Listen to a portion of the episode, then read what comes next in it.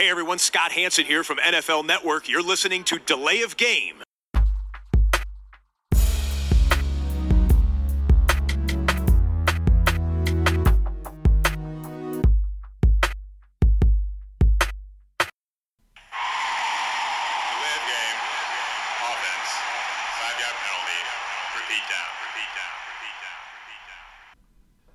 Da sind wir tatsächlich nochmal. Und das vor dem Jahreswechsel. Delay of Game, der Football Podcast, Episode 56.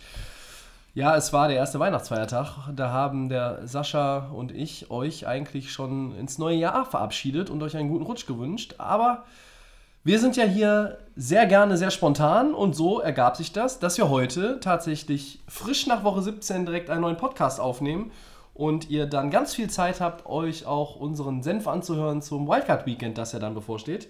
Und dazu begrüße ich erstmal den Christian. Hallo Tobi. Ja, wir hoffen, ihr hattet schöne Weihnachtstage. Den guten Rutsch wünschen wir euch dann am Ende dieser Sendung noch einmal. Ähm, eine Bierfrage haben wir heute nicht zu klären, weil wir äh, beide noch ein bisschen mit dem Auto hin und her fahren müssen nachher. Äh, wir trinken Coca-Cola. Und ähm, ja, deshalb kein Bier. Ähm, Christian, Woche 17. Wir haben äh, den großen Teil zusammen geguckt gestern. Ja. Äh, insgesamt, bevor wir loslegen, würde ich erstmal sagen, äh, ich hatte mich vorher sehr vor allem auf die späten Spiele gefreut bei Red Zone, aber irgendwie war das alles nicht so, also es hat er nicht so mitgenommen. Es war weniger Drama, als eigentlich ja, zu erwarten war und angekündigt wurde, oder? Ja, es war ein bisschen, bisschen schade, dass einige Spiele doch recht früh entschieden waren. Viele Favoriten sich durchgesetzt haben und dadurch die Spannung nicht so hoch war, wie es hätte sein können. Wir werden ja später darauf kommen, welche Spiele noch spannend waren. Zwei Entscheidungen äh, gab es ja, die, die knapp waren, aber sonst war es halt oft früh entschieden. Hohe Führungen und dann ist so ein bisschen die Luft raus gewesen, weil man sieht, okay, die Mannschaft setzt sich einfach dominant durch, hat ihren Platz sicher ähm, und da passiert nicht mehr viel. Und der jeweilige Gegner äh, kann nichts. Nichts mehr oder konnte schon die ganze Saison relativ wenig. Ähm, ja, dann in Medias Res äh, hinein. Woche 17, die Ravens. So ein Team, das du ja eigentlich ganz gerne hast, schon seit Jahren. Du siehst, du siehst sie ganz gerne. Die Ravens retten einen 26 zu 24 gegen die Browns über die Ziellinie und ziehen als Sieger der AFC North in die Playoffs ein. Für die Steelers dagegen ist die Saison trotz des 16-13 über die Bengals jetzt schon vorbei. Hat die Division in deinen Augen einen verdienten Sieger gefunden? Ja, würde ich erstmal sagen, ja. Also die Ravens, du sagst, ich sehe sie ganz gerne. Äh, Teil, teilweise waren sie auch schwer anzugucken in den letzten Jahren, wenn man äh, die Offense sich betrachtet hat mit Flecko, das war ja zum Teil gruselig.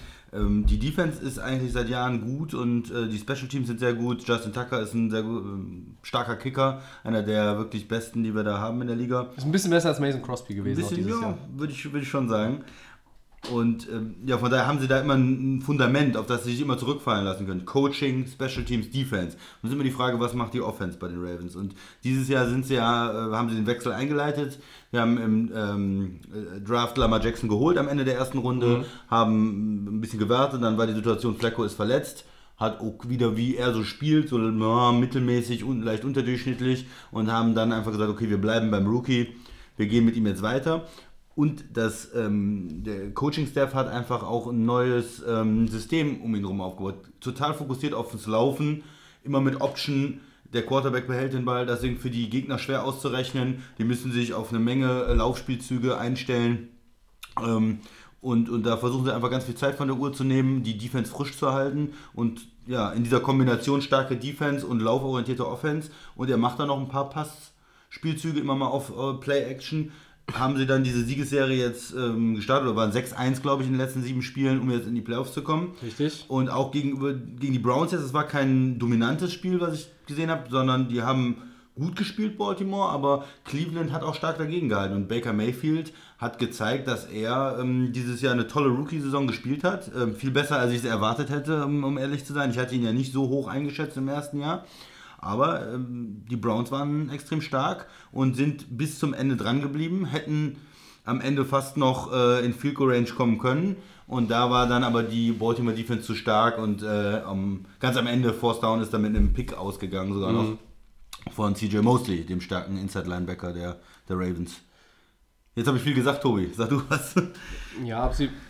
Ich glaube, wenn du, wenn du sechs der letzten sieben gewinnst, dann bist du der verdiente Sieger. Pittsburgh hat es tatsächlich geschafft, fünf der letzten sieben zu verlieren, unter anderem gegen Denver und Oakland, haben wir schon ja, einige Male hier thematisiert.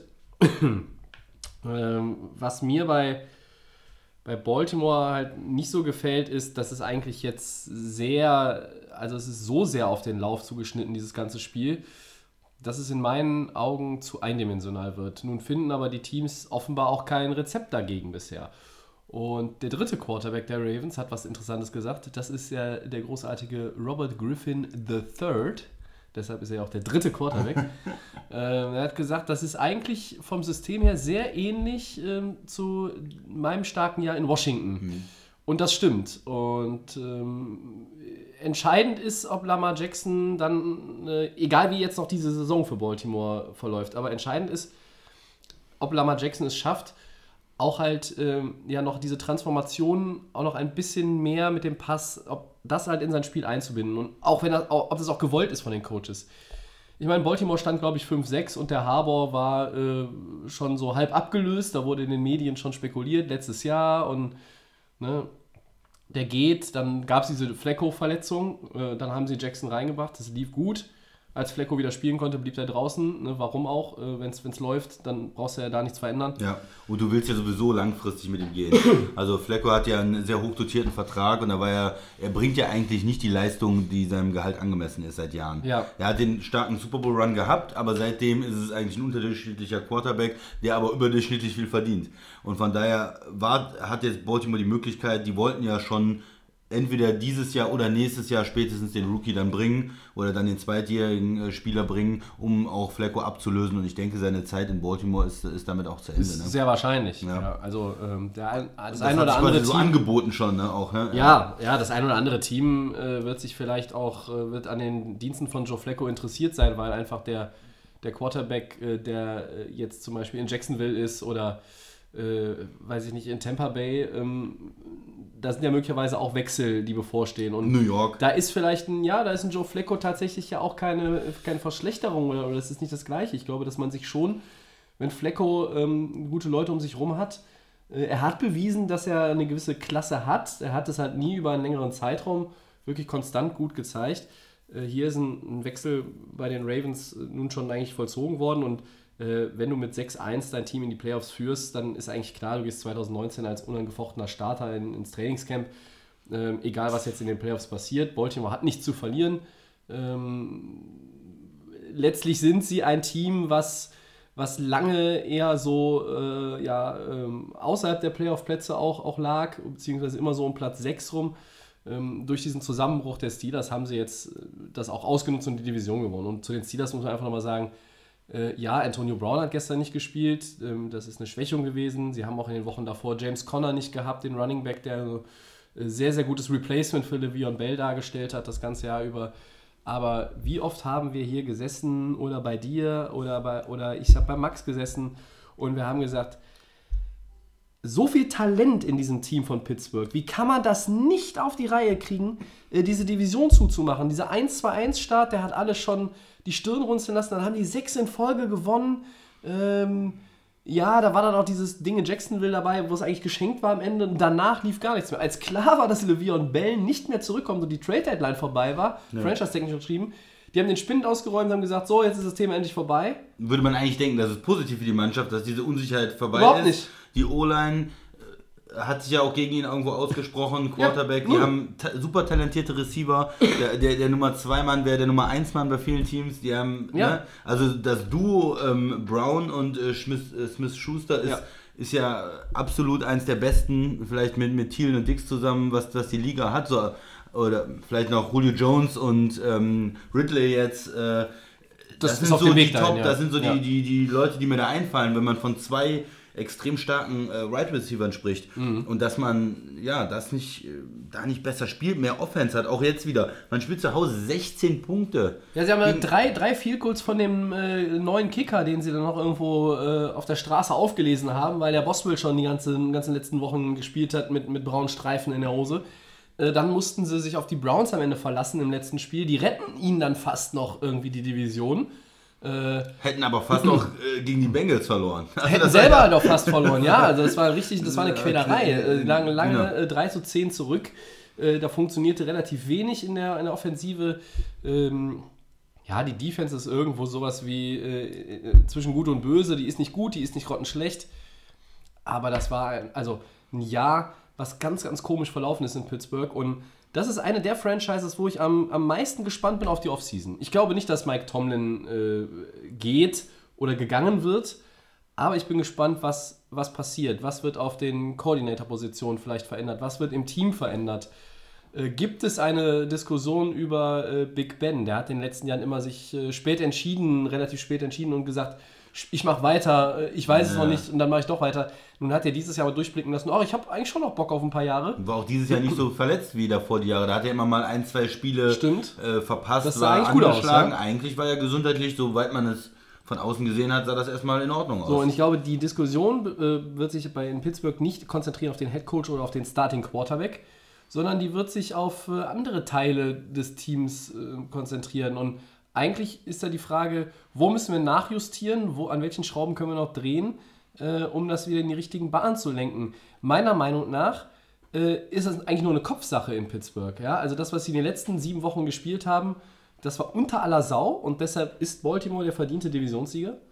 Ähm, Und ich hätte es auch schade gefunden, wenn Baltimore, nachdem sie letztes Jahr ja mit einer Heimniederlage gegen Cincinnati ganz Ja. am Ende mit diesem verrückten äh, Wurf von Dortmund da, der äh, Ja. ihnen ja die Playoff gekostet hat, dass sie dieses Jahr dann schon wieder in Woche 17 gegen äh, ein Underdog-Team verlieren und nicht in die Playoffs kommen, das wäre mir ein bisschen Und zu viel gewesen. vor, vor zwei. Jahren war es ja, glaube ich, an Weihnachten äh, im Duell gegen die Steelers, als Brown kurz vor Schluss diesen Touchdown, äh, diese Tou- Touchdown-Reception hatte, wo er einfach den Ball so äh, kurz über die äh, Goal-Line hält. Ähm, Ja. Also mit dieser, auch äh, wirklich, wo er sehr äh, präsent war in der, in der Situation, wo er auf dem Feld sich befindet. Also die Ravens hätten jetzt das dritte Mal in Folge eigentlich so einen Heartbreaker gehabt. Ja, Äh, das wäre dann auch äh, wirklich schwer zu verkraften gewesen. Äh, aber ähm, das ist ein, ein Spiel, wo wirklich Kleinigkeiten entscheiden, auch in der National Football League. Ähm, wenn die Ravens es nicht geschafft hätten, ja, es wäre sicherlich über John Harbour auch nochmal diskutiert worden. Jetzt sollte das außer Frage stehen. Du, komm, du kommst ne? in die Playoffs, außerdem hast du diesen äh, Wechsel au- auf Quarterback vollzogen. Der neue, das sieht gut aus. Ja. Da ist die Frage, warum sollte man da jetzt, ähm, außer wenn es jetzt eine absolute Desaster-Playoffs äh, werden, dass man äh, haushoch verliert, glaube ich nicht, dass man da den äh, Coach jetzt in Frage Ja. stellt. Und ich glaube, dass äh, Lamar Jackson versus Baker Mayfield eines der interessanteren Quarterback-Duelle der nächsten Dekade Absolut. werden könnte. Ja. Äh, wir, werden, wir werden uns äh, damit sicherlich noch häufiger auseinandersetzen Das sind jetzt, freuen uns drauf. muss man sagen, zwei Teams, die klar nach oben zeigen. Die haben auf jeden Fall diesen Quarterback-Wechsel auch verzogen. Cleveland, sehr starke zweite Saisonhälfte gespielt. Baltimore in die Playoffs. Dagegen Cincinnati. Am Anfang der Saison sah es mal Richtung Playoffs aus, Ja, aber guter Start. alles in sich zusammengefallen. Man weiß immer noch nicht, Andy Dalton, wie lange wird er da noch bleiben? Ist das wirklich jemand, mit dem man ähm, langfristig äh, weiter plant? Und auch Pittsburgh könnte jetzt langsam der Umbruch kommen, dass die, dass die Steelers nicht mehr ähm, der Favorit in der, in der North sind. Und mal schauen, wie die Offseason, wie du Also gesagt hast, interessante vom, Offseason. vom reinen Talent äh, müsste Pittsburgh eigentlich in der Division die Nase vorn haben. Immer noch von der Offense her, ne? Ja. Ja, aber äh, mal abwarten, was die äh, Free Agency und der Draft so bringt. Die anderen äh, haben auch ihre Draftpicks und ihre Möglichkeiten. Cleveland hat auch noch ein bisschen Geld übrig äh, und das, was die in der zweiten Saisonhälfte gemacht haben, aller Ehren wert. Ähm, Vor allen Dingen, wenn, die Frage ist halt irgendwann, wenn dein Quarterback doch jetzt gehen sollte, dann nützt dir ja vielleicht auch nicht, dass du super Wide Receiver hast, wenn du keinen hast, der die wirklich einsetzen kann. Ja. Ja, und, und es ist ja jetzt auch nicht so, dass äh, sich abzeichnet, dass du in der Saison einen, einen Quarterback hast, wo so ein riesen Hype ist in der Free Agency wie um Kirk Cousins. Da werden wir aber nachher auch nochmal gesondert drauf eingehen, ich vor allem. Äh, aber ich glaube, der Christian hat da auch noch so den einen oder anderen Gedanken zu. Also es ist jetzt nicht so, dass ein Doug Prescott irgendwie auf dem Markt ist oder ein äh, Matthew Stafford noch irgendwie zu haben wäre oder so oder, oder Matt Ryan. Also, also Joe Flacco ist vielleicht sogar tatsächlich derjenige, ähm, wo es sich am ehesten lohnt für Teams, die, die irgendwie was, was wechseln Zu müssen. hoffen, dass der nochmal. aber der ist natürlich kein Kandidat für die Steelers, ne? Also das Ja. um Gottes Willen. Nicht, dass jetzt jemand meint, äh, wir wollen hier, das wäre hier Wechsel zwischen äh, Schalke und Dortmund im Fußball vergleichbar. Aber davon abgesehen, da würden die Steelers jetzt, glaube ich, auch nicht äh, hinterher sein. Ähm, also Divisionssieger Baltimore Ravens in der AFC North durchaus verdient, wie wir finden. Ähm, Christian, machen wir weiter. Mit einem 33-17 bei den Titans ähm, im Win and You're In Spiel qualifizierten sich die Colts ebenfalls für die Postseason. Ja, wie hoch ist das zu bewerten? Nach dem 1-5-Start, den die Colts hatten, äh, kann man das eigentlich gar nicht hoch genug bewerten. Beide Teams, die aus dieser Division in die Playoffs gekommen sind, lagen eigentlich schon völlig am Boden und die anderen sind über sie drüber getrampelt. Die Houston Texans gewinnen die Division, die waren 0-3. Ich glaube, das gab es noch nie, dass ein Divisionssieger 0-3 gestartet war und dann hat es am Ende dann, dann geholt. Und die Colts kamen von 1-5. Äh, am Anfang war es so, ja, wie gut ist denn Luck nach der Schulter-OP und einer Sah auch zum Teil nicht so gut aus. dann ja. haben sie ihn teilweise bei Hail Marys haben sie ihn vom, vom Feld ja. genommen, haben dann Jacoby Brissett werfen lassen. Das ist aber alles immer stabiler geworden, immer besser geworden. Ich habe ja die ganzen letzten Wochen gesagt, Matt Nagy ist mein Coach of the Year von den Chicago Bears. Vergesst mir aber vielleicht, oder ich muss auch selber mich ermahnen, vergesse, ich sollte Frank Reich nicht vergessen. Ähm, Offensive Coordinator gewesen in Philly, jetzt in äh, Indy rein äh, ins, Wasser gesprungen, hat eine schwierige Aufgabe da übernommen, meiner Meinung nach. Ein sehr, sehr junges Team, die hatten, ja, wir haben es ja mal scherzhaft gesagt, gefühlt äh, zwölf Picks in den ersten zwei Runden im letzten Draft. Und das musste so ein bisschen wachsen. Ähm, aber das ist schon.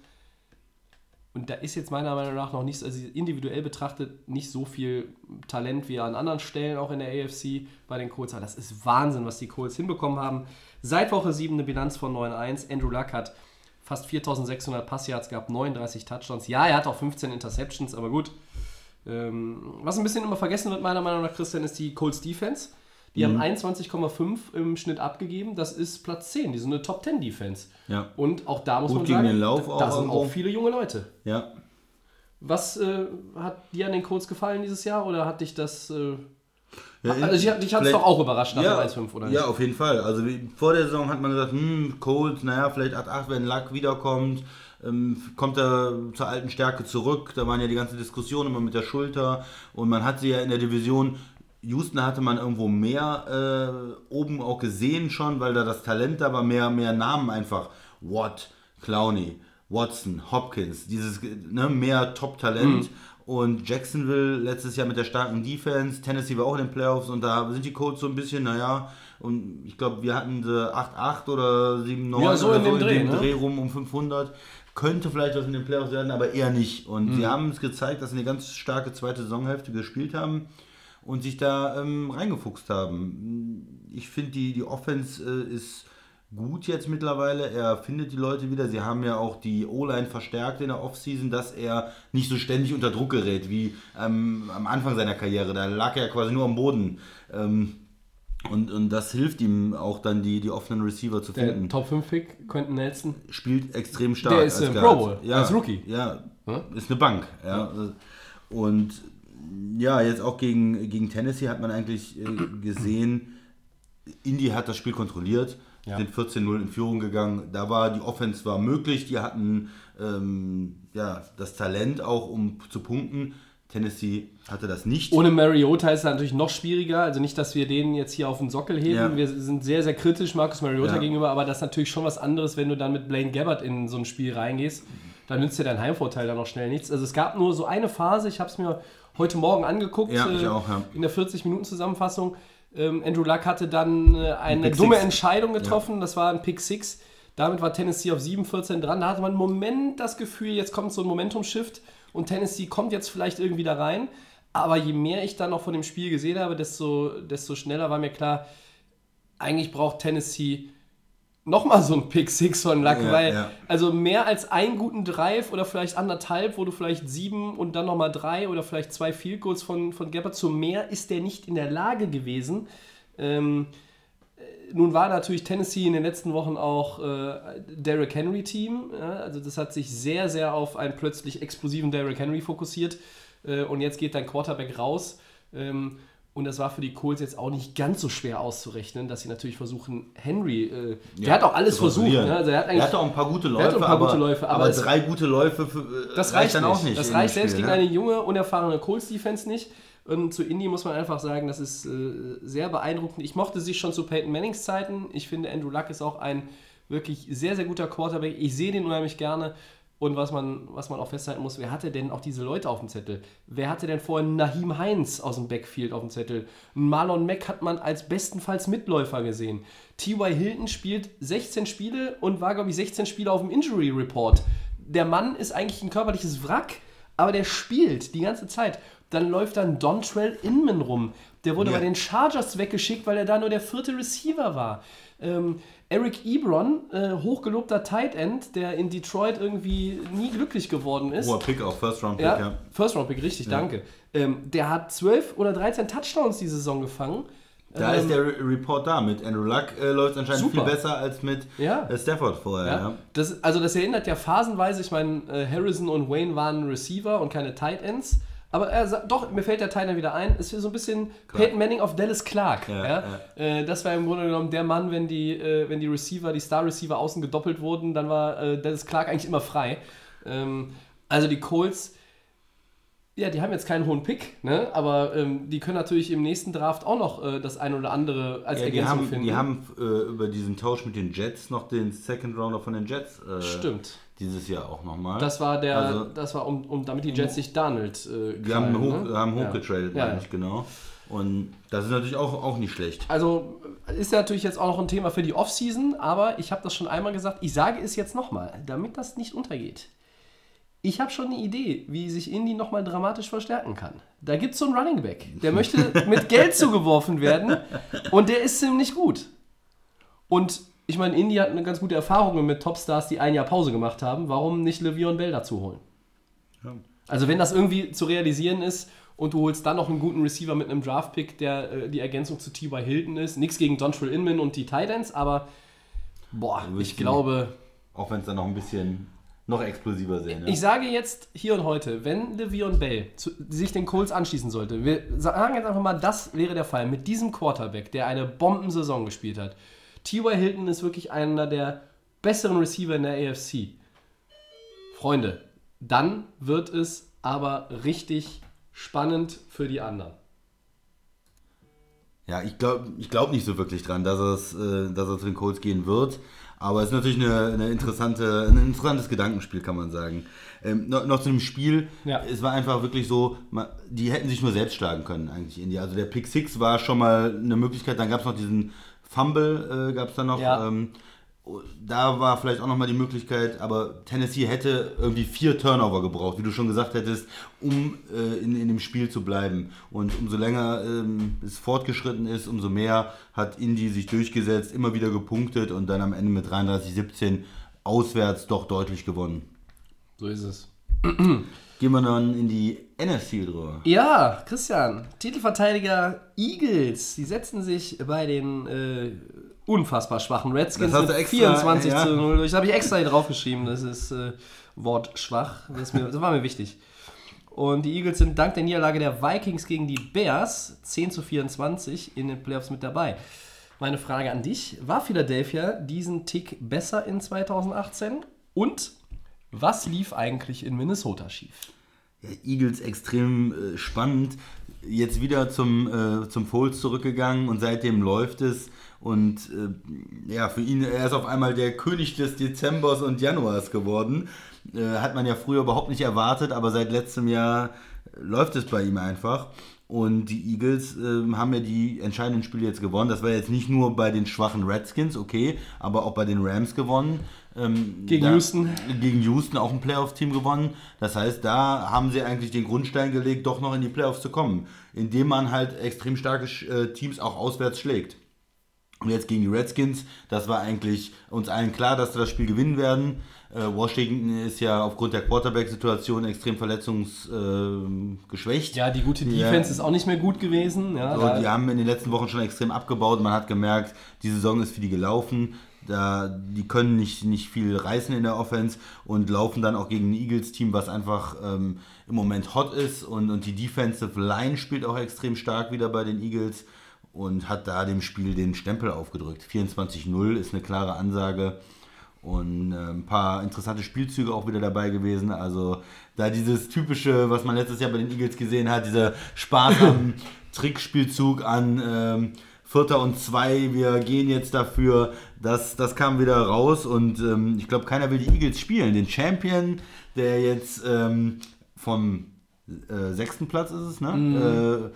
Äh, in, dieses, in diese Playoffs mit reinkommt, unheimlich unangenehm, weil sie glauben ja an sich, sie wissen, sie haben es letztes Jahr schon geschafft, äh, haben immer noch Talent in der Defense, haben jetzt diesen Nick Foles, den man, ja, wo man denkt, der eigentlich muss der mal einbrechen, aber der einfach anscheinend diesen Dezember-Januar-Lauf hat. Und damit ähm, wird das, glaube ich, auch für Chicago, äh, wir kommen ja später noch zu den äh, Spielen, eine unangenehme Aufgabe mit den Eagles. Also ich glaube, dass mit Carson Wentz hätten sie das auch geschafft. Also ich springe auf diesen Nick Foles Hype-Train nicht auf. Letztes Jahr war der da. Dieses Jahr ist es meiner Meinung nach auch dieses Redskins-Spiel zählt überhaupt nicht in der, um die Eagles zu bewerten. Du kannst Also die Moment, Eagles das nicht Spiel zählt doch wohl. Du, ja, aber du kannst die Eagles, abgesagt? ich kann die Eagles nicht anhand dieses Spieles bewerten, weil das ein Gegner war, der äh, nicht auf NFL-Niveau unterwegs gewesen ist. Fertig. Und was die Rams gegen die Eagles gemacht haben, das war von LA eine absolute Frechheit, zweieinhalb bis drei Quarter lang. Das hatte nichts mit dem zu tun, was die Rams normalerweise zu Hause spielen und auch auszeichnet. Und dieses Spiel gegen Houston, ja, da gewinnst du halt äh, mit einem Game-Winning Field Goal auslaufender Uhr. Ähm, da war, haben sie auch die, Kein, die, kein die Respekt für Philly hier von Nee, dir. nee Also, keine Liebe für Philly vor allen Dingen. Also Oh. wer fünf der letzten sechs gewinnt, ja, ist schön. Äh, also Der ist doch verdient in den Playoffs, Ja, wenn die also. anderen zu blöd sind, ja, aber ich meine, die waren, vier, was waren die denn? 4-6. So, die, eigentlich lagen die auch schon am Boden, da hättest du nur noch einmal drauf treten müssen. Aber nein, jeder, der vorbeigelaufen ist, hat ihm noch beide Hände gegeben und den hoch, äh, hingehalten und hochgeholfen.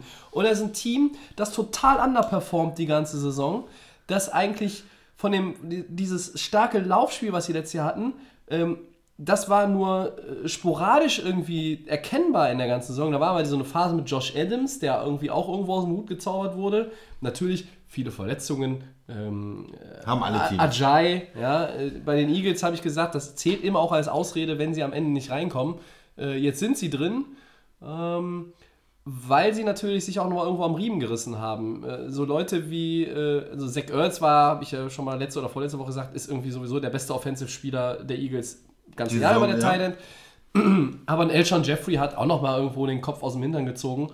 Äh, hat noch mal äh, dann auch den einen oder anderen richtig wichtigen und, und entscheidenden Catch ähm, machen können. Hat sich, ähm, hat sich da auch noch mal ähm, ja, bewiesen, dass er einfach, dass er einfach jetzt auch, auch nicht Mittelmaß ist. Also viele haben ihn ja auch schon, schon abgetan und ähm, aber trotzdem so viele Verletzungen ähm, auch in der Secondary. Ich glaube, die Eagles Defense ist nicht wirklich so gut.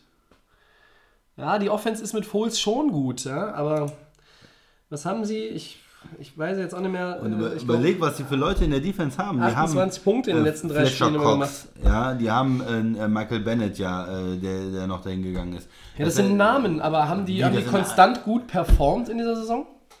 Ja, auch anscheinend jetzt, äh, ich sag mal, es gibt doch, es gibt doch sehr, sehr oft bei den Teams, man, man nennt es ja Super Bowl Hangover. Das heißt, nach so einem Super Bowl Teilnahme oder auch Sieg fahren die am Anfang der nächsten Saison erstmal in ein Loch, da ist vielleicht der Hunger nicht so groß oder es muss neue Spieler integriert werden oder man, man äh, denkt vielleicht, äh, man unterschätzt vielleicht Gegner. Ich weiß nicht genau, auf was es beruht, aber es ist sehr oft bei Teams, dass die dann in der nächsten Saison erstmal Schwierigkeiten haben. Und dass sie in die Playoffs kommen, ist ja auch, muss man erstmal dem äh, Coaching-Staff auch hoch anrechnen. Das ist der entscheidende dass Punkt. sie die Leute motiviert gekriegt haben, dass sie auch bei 4-6 die Saison nicht abschenken, Ja. dass sie alles probieren und jetzt in den letzten Wochen, du sagst, naja, die Rams haben nicht gut gespielt und die Texans haben nicht gut gespielt. Und, ja, aber irgendwie, das kommt ja auch vom Gegner her, dass dann die Eagles doch so gut gespielt haben, dass die anderen Mannschaften sich nicht haben entfalten können. Und auch, klar, die Redskins waren nicht, nicht gut, aber aus, äh, da, da 24-0 war es in, in Washington. Ja. was? Ja, in Washington auswärts zu gewinnen, musst du ja auch erstmal machen. Ja, also, äh, ja, von ja. daher, von mir Respekt für den Champion, Respekt für die Eagles. Ich habe aber gesehen, die Rams, als sie am Ende aufgedreht haben, die Texans, als sie am Ende aufgedreht haben und dann sogar auch vorne waren, was die Rams Ja. halt nicht waren in diesem Spiel, äh, gegen, in ihrem Spiel gegen Philadelphia, dass die Eagles einfach auch verwundbar sind. Die sind verwundbarer als letzte Saison. Letzte Saison waren die halt ja auch ein ganz anderes Team. Weniger Verletzungen, die Leute, die konstant durchgespielt haben. Ich bleibe dabei, ich wiederhole mich, aber einfach die Leute underperformen. Das ist ein schönes Wort, was im Deutschen eigentlich gar nicht funktioniert. Aber damit ist ja gemeint, dass die Leute, die auch da waren, dass sie nicht auf dem Level gespielt haben, auf dem sie sich normalerweise bewegen, letztes Jahr bewegt haben oder was auch ihnen alle zugetraut haben, auf dem sie wieder spielen. Und das hat mich so ein bisschen das ganze Jahr bei Philadelphia gestört. Jetzt scheinen einige ähm, das ad acta gelegt zu haben, haben sich jetzt nochmal aufgeschwungen äh, ja, zu neuen äh, Taten. Und der Christian hat recht. Äh, eigentlich, natürlich will die keiner spielen. Also ich glaube, den Bears wäre es schon lieber gewesen, wenn die gestern Abend festgestellt hätten nach ihrem Sieg in Minnesota, ja, wir spielen dann nächste Woche zu Hause gegen Minnesota. Nochmal gegen Minnesota, ja. Weil die haben wir Aber jetzt schon zweimal geschlagen. Und, äh, aber die Bears wussten wahrscheinlich auch, dass von den Redskins nichts kommen wird. Ähm, jo, und jetzt spielst du zu Hause gegen die Eagles mit einem, da kommen wir ja gleich zu, ne? Also da ist einfach die Unerfahrenheit bei den Bears und die, äh, die, die erfahrenen Spieler, die Playoff-erfahrenen Spieler sind natürlich ganz klar im Roster der Philadelphia Eagles zu suchen. Aber die Eagles sind irgendwo für mich, ich weiß nicht, sie sind gefährlich, aber Da- ja. letztlich machen sie auf mich nicht den Eindruck, als wenn sie so gefestigt sind, dass man sie nicht leichter knacken könnte als letztes Jahr, als sie doch. dann gar keiner Ja, geknackt gut. hat. So, das ist der, das Das ist, ist- für mich der, dieser springende Punkt. Und ich glaube tatsächlich, dass, dass es mit Carson Wentz auch möglich gewesen wäre. Ja, diese Full-Story fühlt sich immer toll an für die Eagles-Fans äh, oder halt auch für Medien, da kann man immer schön was draus machen. Ähm, aber ich fand immer, wir haben ja äh, oft auch auf Philly rumgehackt die Saison und ich äh, darf daran erinnern, dass ich immer gesagt habe, ich finde, was Carson Wentz spielt, richtig gut. Mir fehlt es halt nur vom Rest des Teams. Und ich glaube, wenn Wentz sich nicht verletzt hätte, dann hätten sie es auch hinbekommen. Ja, aber unterschätzt den Super Bowl MVP nicht. Ja, Äh, ja. Vielleicht kriegt er ja ein bisschen Liebe von dir, wenn er zweimal Super Bowl MVP ist. Ja, ich glaube, dann kriegen sie äh, noch weniger Liebe von mir. Ja. Also, ich meine, meine Ja, Sympathien okay. in der Division liegen halt schon immer woanders, aber äh, ne? Da, dafür der Kollege, der hier letzte Woche gesessen hat, der äh, würde uns natürlich hier auch ganz was anderes noch erzählen. Schöne können. Grüße an den Sascha. Ja, und schöne Grüße auch an den Max, der äh, beim Thema Eagles wohl eher auf meiner Seite ist. So, aber Christian, wir haben da noch einen Punkt. Achso, den willst du noch Punkt? umhaken. Ja, ich dachte, den äh, besprechen wir später. Aber Ja, nö, noch ein, zwei nö, ein, du kannst ja ein, einen Satz vielleicht von dir, äh, was lief äh, in Minnesota schief. Ich weiß eigentlich, was du, was du sagen möchtest, aber ich glaube, du hebst dir das fürs Two-Minute-Warning auf. Ja, äh, aber wir können kurz dazu sagen, die haben 10 zu 24 gegen die Bears verloren. Ja. Die hatten die Möglichkeit zu Hause Genau, wir, wir bleiben vielleicht gewinnen- einfach an der Stelle nur mal an zu, zu gewinnen, Spiel. Ja. um in die Playoffs zu kommen. Das haben sie nicht geschafft. Und die Offense sah einfach gruselig aus. Das ganze Spiel über haben sie gegen äh, die zugegeben natürlich sehr starke Bears-Defense, aber nichts hinbekommen. Wir haben einfach nichts hinbekommen. Äh, es war eine für mich peinliche Vorstellung zu Hause, ähm, wo man gezeigt hat, dass man in den Playoffs nichts zu suchen hat. Ja, Und das ist eins der Teams, die ich ja auch ganz weit vorne gesehen habe dieses Jahr, die letztes Jahr weit in den Playoffs gekommen sind, die sich nochmal verstärkt haben, wo die Defense äh, intakt geblieben ist, der Coach da ist, super Wide Receiver da sind und die, da äh, finde ich, das ist eine, der, eine Mannschaft, ein Team, das einfach dieses Jahr die Leistung nicht gebracht hat. Also die Vikings müssen enttäuscht sein, die Fans müssen enttäuscht sein.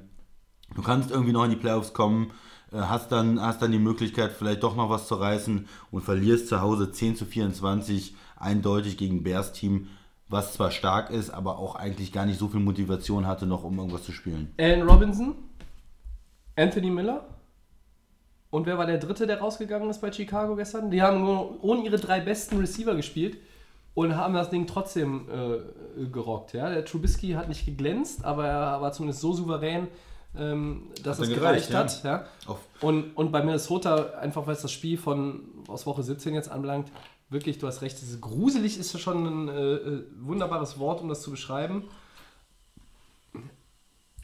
Irgendwo fehlt es dann aber auch äh, nicht nur in der Offense, sondern auch in der Defense. Also, Dass man da mal Turnover kreiert, dass man vielleicht. das hat die ja letztes Äh, Jahr so stark gemacht. Wo, wo war ja. denn das alles äh, die ganze Saison über? Ich Ja. meine, du beendest die Saison mit acht Siegen, sieben äh, Niederlagen und einem Unentschieden.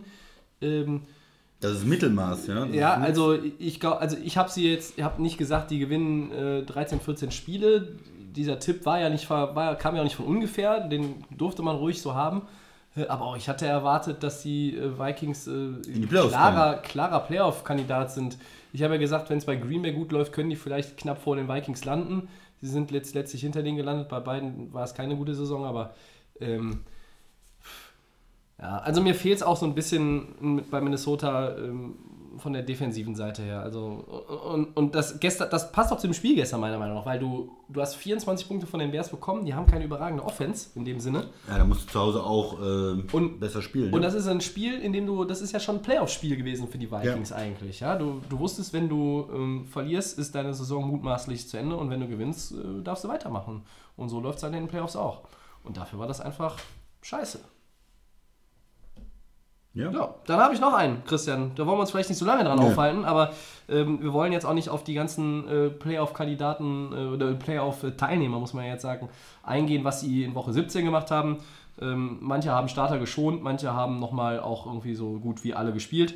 Ähm, während die übrigen AFC-Teams, äh, die in den Playoffs sind, die wir jetzt noch nicht besprochen haben, als da wären Chiefs, Patriots, Texans, Chargers, wobei Texans haben wir eben ein bisschen besprochen, sowie fast alle weiteren NFC-Teams, nämlich die Rams, die Bears, eben angesprochen, die Cowboys, die Seahawks mit einem Erfolgserlebnis in die Playoffs gehen, verlieren die Saints als einziges Playoff-Team ähm, mit 14:33 gegen die Panthers. Ist das ein Problem für New Orleans oder ist das eigentlich scheißegal? Aus meiner Sicht ist es egal. Äh, Wir hatten zwar ein Heimspiel, ähm, aber haben ja vor dem Spiel schon den Nummer 1 Seed sicher gehabt und haben dann gesagt, okay, wir gehen kein Risiko. Drew Brees, der muss bei so einem Spiel jetzt nicht spielen. Ähm, hinterher verletzt er sich nur, der Quarterback. Es geht um, wirklich um nichts. Wir haben den, den Startplatz ja komplett sicher, da kann nichts passieren. Da spielen wir mit einem Backup, da gucken wir uns an, wie äh, Teddy Bridgewater spielt. Und Ganz toll. ähm, ja, damit hat man dem Spiel natürlich schon eine Note gegeben. Das heißt, äh, man, man will da auch nicht zu viel dann zeigen an, an Spielzügen, die man vielleicht nochmal einsetzen will in den Playoffs. Und von daher ist für mich die Niederlage ein bisschen hoch vielleicht. Man will dann nicht unbedingt mit 33 Punkte von den Panthers da äh, bekommen, die auch mit einem Backup gespielt haben. Aber irgendwo auch verständlich, dass da nicht so die Spannung drin ist. Und für mich ist das kein großes Problem. Ich finde, das äh, geht in Ordnung soweit. Dass man so einen erfahrenen Quarterback wie äh, Drew Brees, der ja genug gespielt hat, genug trainiert hat in seinem Leben, äh, da rausnimmt und sagt, okay, wir machen das heute hier ruhig, keiner soll sich verletzen und wir gehen dann in die Playoffs. Das Verletzungsrisiko ist immer da. Ähm, Dennis zum Beispiel hat mit Doug Prescott gespielt, äh, hat aber Ezekiel Elliott und die, fast alle Starter der O-Line rausgenommen. Das war irgendwie eine merkwürdige Kombination von Jason Garrett. Das ist ein großartiger Coach, der wird schon, wird schon äh, sich wissen, er überlegen, tut, ja. überlegt haben. Also, ja. Ja, äh, hat sich wahrscheinlich selber Applaus gespendet zwischendurch.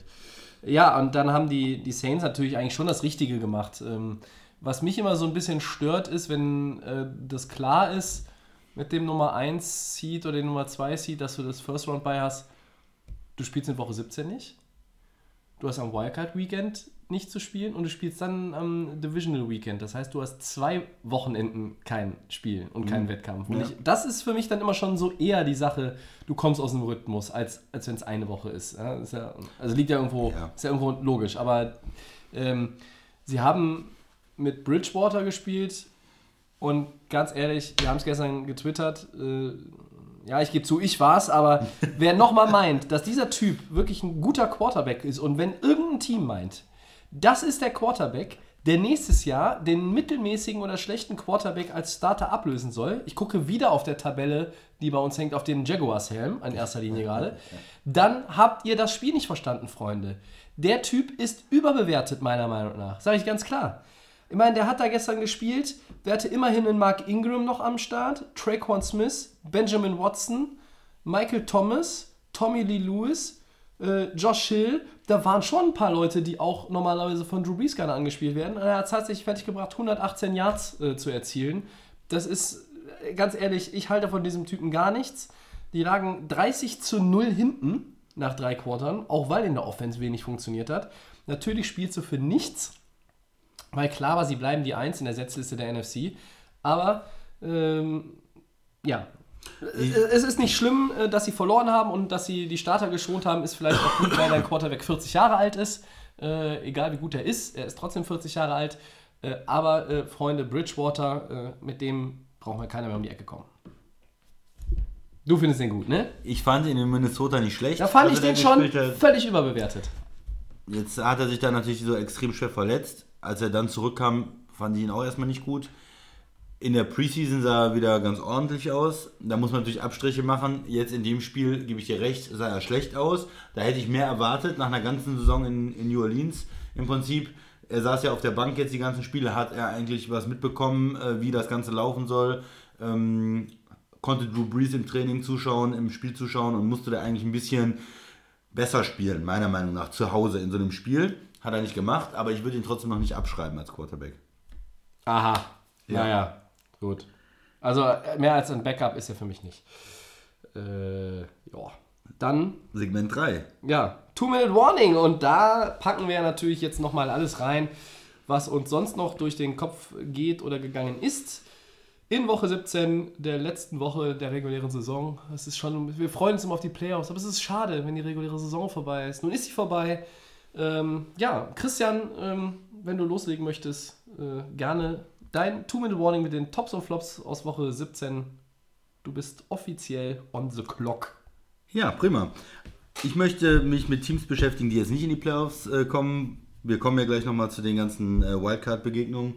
Und zwar äh, sind das äh, für mich Teams, die es äh, gerade in der NFC absolut äh, ja, verdienen, dass man mal drüber spricht. Also einmal sind da die Panthers. Die hatten 6-2 Start, Carolina. Die waren für uns in den Playoffs drin. Die haben jetzt nochmal von den letzten drei Wochen zweimal gegen New Orleans gespielt. Da hätte man gedacht, das sind Top-Spiele. Aber nein, es war nichts mit Top-Spiel, weil die nur noch verloren haben und sich selbst rausgekegelt haben. Und das ist für mich unverständlich, wie man in der ersten Saisonhälfte 6-2 sein kann und dann so abbaut, dass man überhaupt schon vor dem letzten Spieltag gar keine Rolle mehr für die Playoffs spielt. Ähm, Das ja, ist einfach eine extrem schwache Leistung von Carolina, obwohl Cam Newton ja gespielt hat zum Beispiel. Ähm, obwohl es jetzt nicht die riesigen Verletzungsprobleme gegeben hat, so wie ich das sehe. Also das ist eine absolut enttäuschende Sache. Und als zweites über die NFC North. Wir haben es eben schon kurz angesprochen. Green Bay, absolute Frechheit, äh, wie die Saison gelaufen ist. Äh, jetzt nochmal das letzte Spiel zu Hause vor eigenem Publikum gegen Detroit und man verliert. Es ist einfach, äh, einfach erbar erbärmlich, ja. Keine Punkte, null Punkte von der Offense, nichts auf die Reihe gekriegt und äh, da, da buhen die Fans und da verabschiedet man sich aus, einer, äh, aus der Saison einfach mit einer Grottenleistung. Und das andere, Minnesota, wir haben es eben, eben angesprochen, auch ein, ein Team, das eigentlich in den Super Bowl wollte, das riesige Ambitionen hat, das letztes Jahr schon weit gekommen ist. Äh, 85 Millionen waren es, glaube ich, für einen Quarterback ausgibt, garantiert. Und dieses Team kriegt nichts auf die Kette gegen Divisionsrivalen zu Hause, äh, machen äh, 10 Punkte. Ja, damit kommt man nicht in die Playoffs, wenn man gleichzeitig 24 kassiert. Schwache Leistung von Minnesota. Ja, ein leises Klingeln heute, aber man hat es vielleicht Ja, gehört. es war, müssen wir vielleicht ein bisschen lauter machen, ne? Für mich. äh. Aber du bist ja meistens auch in zwei Minuten fertig. Ich polter dann gerne noch weiter. Ähm, ja, wirklich, äh, Packers muss man sagen, Glückwunsch 0 zu 31. Was mich da übrigens beeindruckt hat, ich wollte im Two-Minute-Warning nicht sagen, die Laola-Welle, die durch Lambeau Field ging irgendwann in der zweiten ja, Halbzeit. Sarkasmus war das ja schon von den Fans. Äh, Großartig. äh, ja, Großartig. jetzt werden Leute sagen, ja, Rogers ist irgendwann verletzt rausgegangen, ja, aber auch Ja, davor, da lagen sie schon 0-14 zurück und auch davor war der, der, der, der Backup-Quarterback, das ist doch ein solider Mann. Der war doch in Cleveland schon richtig gut. Dann haben sich die Packers gedacht, der ist so stabil, den holen wir einfach mal nach Green Bay. Ja, Und, wie gut war der gestern so? ich schüttel nur mit dem Kopf, Tobi. Ja. Es war nichts. Ja. Ja, Deshaun Deshaun Kaiser, Kaiser. sein Name. Ja. Ja. Kategorie Bratwurst. So, dann äh, starte mich. Bitte. Mein Two-Minute Two -Minute Warning läuft. Jetzt habe ich schon fünf Sekunden verloren. ähm, ja, worüber rede ich? Äh, als der Statistikbeauftragte von Delay of Game habe ich mal zum Ende der Saison einfach ein paar lobende Zahlen hier äh, auf dem Zettel vorbereitet, ähm, die wir sonst irgendwo in der Sendung gar nicht unterbekommen, weil es gibt einfach vor dem Wildcard Weekend auch viel zu besprechen. Äh, deshalb werde ich heute hier auch nicht die äh, verbale Keule auspacken im Two-Minute-Warning, sondern die 90 Sekunden, die mir noch verbleiben, nutzen für ein paar statistische Fakten. Wir gratulieren Patrick Mahomes, dem Quarterback der Kansas City Chiefs, der als erst dritter Spieler in der NFL-Historie äh, 50 und mehr Touchdown-Pässe geworfen hat. Den Rekord von Peyton Manning 55, den hat er nicht mehr bekommen. Brady hat 2007 50 geworfen und Mahomes hat jetzt auch 50 erzielt in der regulären Saison. Ganz stark. Glückwunsch dazu. Tom Brady ist das richtige Stichwort, denn der hat jetzt 6004 Regular Season Completions in der NFL in seiner Karriere. 6004 Completions, eine Wahnsinnszahl. Damit ist er erst der vierte Spieler, der diese Marke durchbricht und die anderen sind dann auch nicht völlig überraschend. Das sind nämlich die Kollegen Breeze, Favre, Favre? Zu viel Lucien Favre, Brett Favre und Peyton Manning. So, weiter geht's. Äh, Baker Mayfield, wir haben ihn vorhin angesprochen, der hat einen Peyton Manning-Rekord gebrochen, Christian, äh, für Rookies, ähm, Rookie-Quarterback, 27 Touchdown-Pässe. Peyton Manning und Russell Wilson hatten 26, das ist ein neuer NFL-Rekord. Äh, ebenso wie der bei den Tight Ends von George Kittle, 1377 Receiving Yards. Ähm, der Tight End der 49ers hat äh, damit äh, ja, den Rekord von Rob Gronkowski gebrochen. Den hatte auch Travis Kelsey gebrochen in diesem Jahr von den Kansas City Chiefs. Aber George Kittle hatte noch ein paar Yards mehr. Und zu guter Letzt ähm, will ich noch ganz schnell, auch wenn es gleich schon klingelt, auf Saquon Barkley zu sprechen kommen. 2028 Scrimmage Yards. Damit ist er jetzt der dritte Spieler, der als Rookie das schafft in einer Saison. Eric Dickerson und Adrian James. Das waren die anderen beiden. Sehr schön.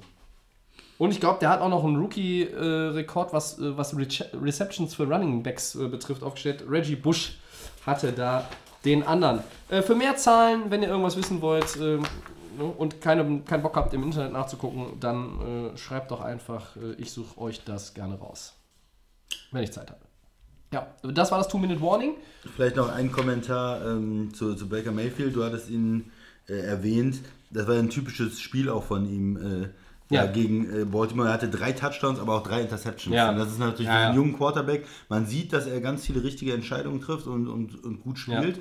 Aber da sind dann natürlich gegen so eine starke Defense auch immer mal wieder die Fehler drin, ähm, die zu einem Rookie auch dazugehören. Ne? Die gehören, ich glaube, wenn du gegen diese Baltimore Defense gut aus. spielst, gehören die dazu. ne? Ja, also da muss man.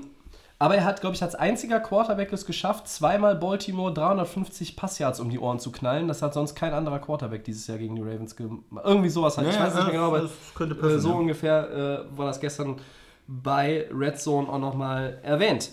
Ähm, bevor wir zum Wildcard, Wildcard Weekend kommen, Christian, äh, haben wir mal wieder eine Frage so zwischen den Feiertagen bekommen. Äh, vom äh, Basti haben wir die bekommen.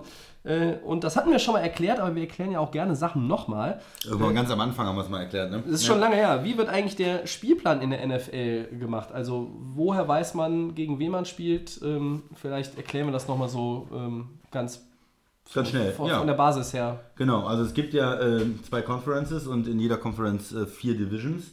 Und da muss man sich einfach angucken, wenn man das äh, entsprechende Team betrachtet. Ähm, nehmen wir einfach mal die Redskins. Moment, ich muss noch mal ganz kurz reingrätschen. Also wir müssen ja noch mal ganz klar sagen, in jeder Division sind vier Teams.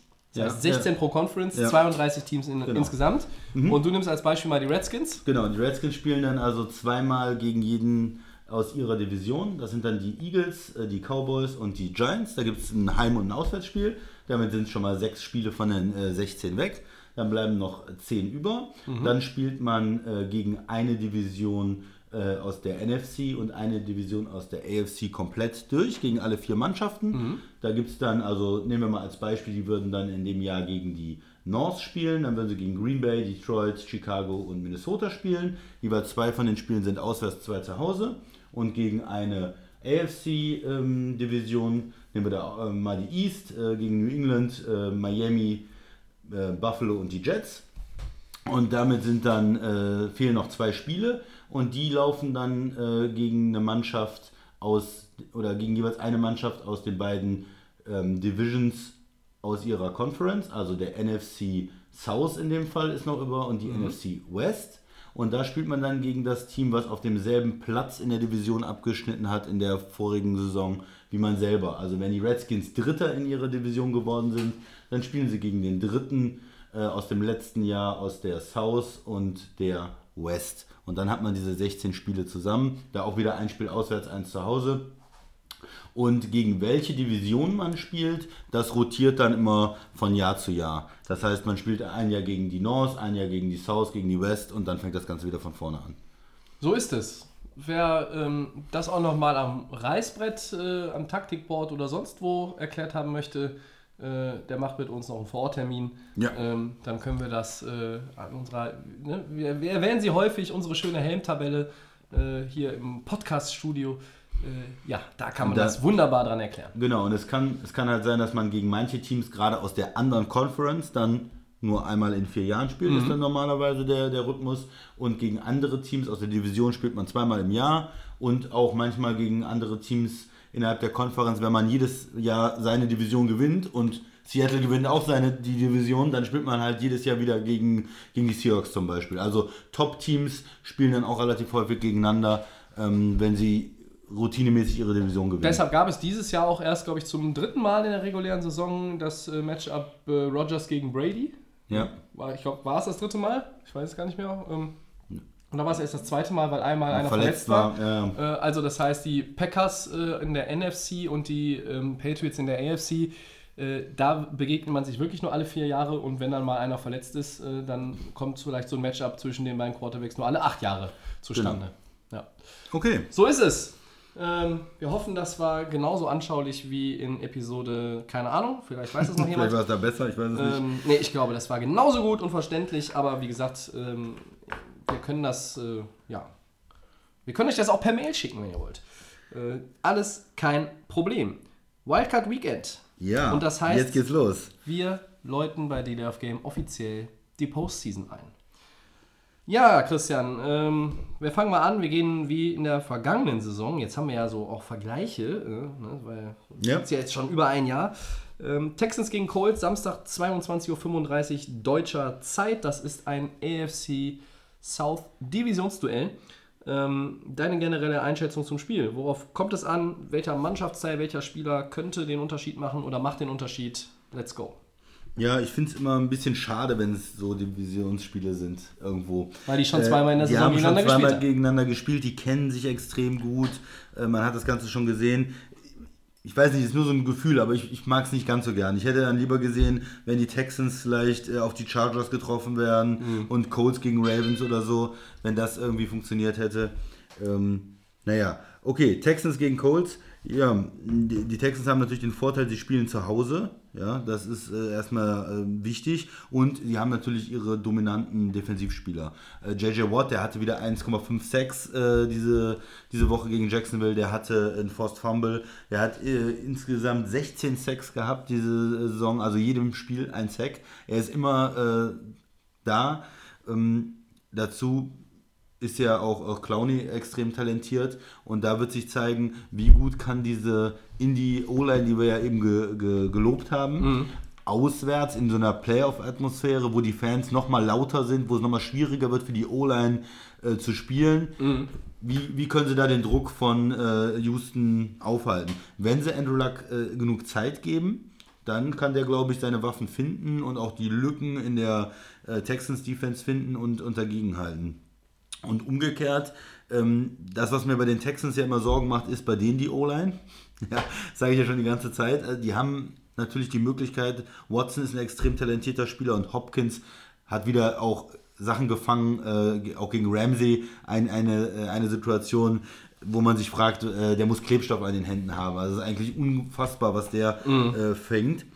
Ja, aber das ist, ist so für mich die Frage, wie können die O-Lines jeweils und ähm, spielen und, und welche O-Line spielt wirklich besser und, und schafft es, ähm, den Quarterback zu schützen, weil äh, wenn das nicht der Fall ist, dann passieren extrem leicht Fumbles, äh, auch mal eine Interception, wo der Quarterback einen mitkriegt am Arm und, und das kann in so einem Playoff-Spiel dann den Unterschied machen. Wie, siehst du, wie siehst du denn Texans gegen Colts? Ja, ich glaube, dass das Matchup ähm, O-Line Colts gegen äh, D-Line der Texans, das, was du jetzt angesprochen hast, das stimmt auf jeden Fall. Das Entscheidende, glaube ich, ist aber tatsächlich die junge äh, D-Line der Colts. Kann sie ähm, die ja wackelige O-Line der Texans ähm, wirklich beschäftigen und, und, und vor Probleme stellen? Also die, die ähm, Texans haben die meisten Quarterback-Sacks zugelassen in dieser Saison. Also Ja. Kein Quarterback ging häufiger runter als Deshaun Watson. 62 Mal. Das, Das ist, das äh, schlechteste Ergebnis eines Teams, seit, glaube ich, irgendwo John Kittner mal gespielt hat. Der war aber bei so vielen Teams. Ich weiß nicht, ob es in Detroit war. Ich glaube, es war in Detroit. Ähm, ja. Äh, es ist schon interessant, Das dass, die, beiden, Sorgen, dass die ne? beiden Quarterbacks, die am meisten gesackt wurden, tatsächlich bei den Playoffs sind. Der andere ist Doug Prescott, Mhm. äh, Dallas. Ähm, das gibt es auch nicht alle Tage. Ähm, das ist für mich vielleicht noch das spannendere äh, individuelle ähm, Positionsmatchup jetzt äh, zwischen den, den beiden Linien als mit der Houston Defense. Ähm, wenn wir mal so ein bisschen zwischen den, von, den, von den Lines weggehen wollen, Houston muss eigentlich sich auf einen Mann voll verlassen können und der muss liefern und den werden sie immer suchen. Das ist der Andre Hopkins. Der hat mit die besten Hände in der NFL. Äh, die Texans haben dummerweise einfach auch zu viele Receiver verloren. Das macht mir dann auch nochmal Sorgen. Ähm, das Laufspiel, ja, mit, mit Lamar Miller kann mal ganz gut sein, aber das ist jetzt auch nichts, wo ich als Indianapolis Colts mir wirklich in die Hose machen würde. Ja. Ähm, der Andre Hopkins, ich sag mal so, irgendwie sowas, Doppel, ne? sowas in der, ja, aber sowas in der Richtung 150 bis 180 Receiving Yards brauchen die Texans schon von ihm. Ähm, ja, und sie müssen auch irgendwo das Laufspiel etablieren. Bei den Colts ist es einfach ganz klar Turnover. Wenn Luck Turnover vermeidet, Houston produziert auch Turnover. Watson wirft auch gerne mal dann irgendwo den Ball hektisch weg, einfach auch weil er immer improvisieren muss. Und ich glaube, wenn der Turnover-Battle zugunsten der Colts ausgeht, dann hat Houston ein wirkliches Problem. Ich traue den Colts da einiges zu in dem Spiel. Ähm, ja, die Star-Receiver sind natürlich auch im Fokus, äh, nicht nur Hopkins, sondern T.Y. Hilton auf der anderen Seite. Beide Teams haben im Grunde genommen ja nur diesen einen Top-Receiver. Äh, Demarius Thomas ist bei Houston verletzt, Will Fuller ist verletzt. Ähm, und ja, bei, bei Indy ist jetzt so Die Namen nicht so wahnsinnig, groß, gut- der wahnsinnig Ebron vielleicht noch, ja, ja Eric Ebron. Ähm, ja, äh, wirklich, um es auf einzelne Spieler auch nochmal in der, in der Defense runterzubrechen. Äh, Darius Leonard ist natürlich ein beeindruckender Rookie auf Seiten der Coles als ähm, Linebacker. Absolut. Hat jetzt auch einen Pick noch gehabt im letzten Ja, Spiel. Ne? richtig. Und äh, natürlich JJ Watt. Äh, wobei mir da immer auch oft Jadavian Clowney ein bisschen vergessen wird, ne? weil alle konzentrieren sich so auf Watt und dann kommt irgendwie der Clowney von der anderen Seite äh, und dann wird es ganz schnell auch ganz dunkel. Und äh, das ist halt wirklich auch was, die, die äh, du hast es eben ja auch gesagt, die O-Line der Colts hat Andrew Luck sehr, sehr gut beschützt dieses Jahr. Ja. Und wenn das wieder gelingt, gegen diese Defensive Front der Texans, das steigert deine Chancen natürlich immens. Ähm, rein vom Coaching her ist auch interessant. Bill O'Brien hat jetzt irgendwie in Playoffs nie so richtig als Coach überzeugt. Äh, Frank Reich ist als Head Coach neu.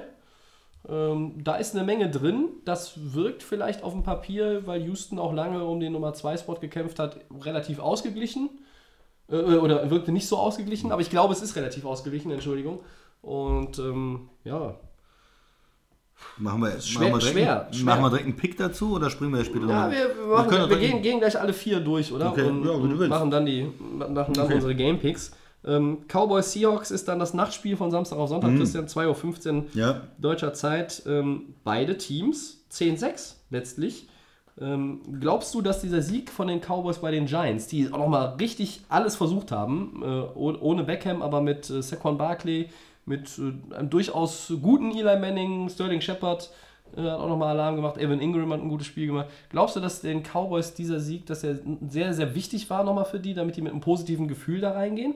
Ähm, und Seattle hat sich gegen Arizona ein bisschen gequält im letzten Spiel, fand ich. Ja. Äh, haben auch erst durch ein Field Goal von Janikowski mit auslaufender Uhr gewonnen. Äh, siehst du Dallas vorne oder? Mein Seattle hat sich ja, hat sich ja gemacht in Ja, der Saison, hat unseren Respekt ja auch bekommen. Genau, also Seattle muss man sagen, äh, wir haben gesagt, das ist eine Übergangssaison, sie haben viel ausgetauscht in der Defense, aber sie haben es ja geschafft, in die Playoffs zu kommen.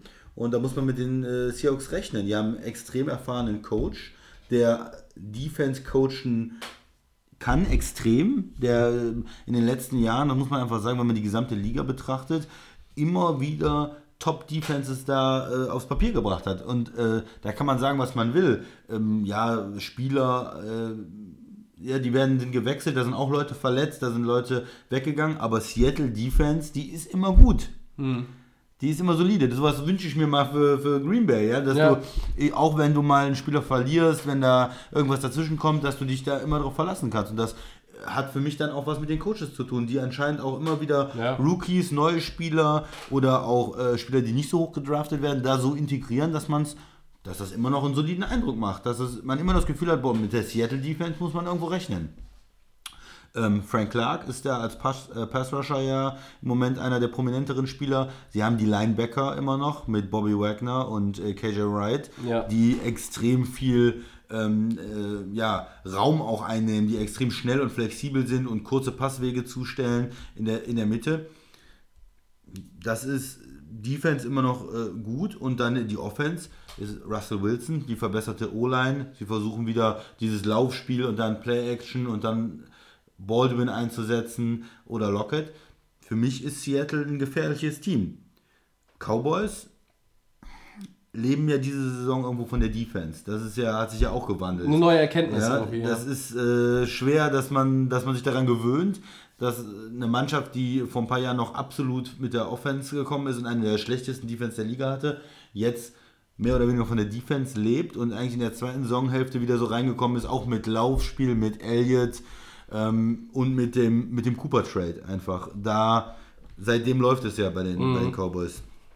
Mm, Ich sehe das als enges Spiel. Ähm, ist schwer jetzt sich äh, festzulegen, welche Mannschaft da besser ist. Ich sehe den Heimvorteil in Dallas eigentlich nicht so extrem. Ich habe immer das okay. Gefühl, das ist ein tolles Stadion, eine tolle Atmosphäre, aber es ist mehr, es ist nicht diese feindliche Atmosphäre. Aber ich meine, manche Stadien, da hätte ich so selber äh, Respekt zu spielen, wie in Seattle, die extrem laut sind und, und in Dallas ist das so ein bisschen auch, wir gucken uns mal das schöne Stadion an. ist so ein bisschen auch so, Eventpublikum äh, Eventpublikum. Ja. und da, da kommen auch viele Leute, die dann mitreisen hin und sagen, oh, wir fahren mal nach Dallas ist vielleicht auch nur ein Gefühl, vielleicht tue ich den äh, Dallas Fans da auch Unrecht, aber äh, in den letzten Jahren kam das bei mir nie so rüber wie extrem schwer zu spielen.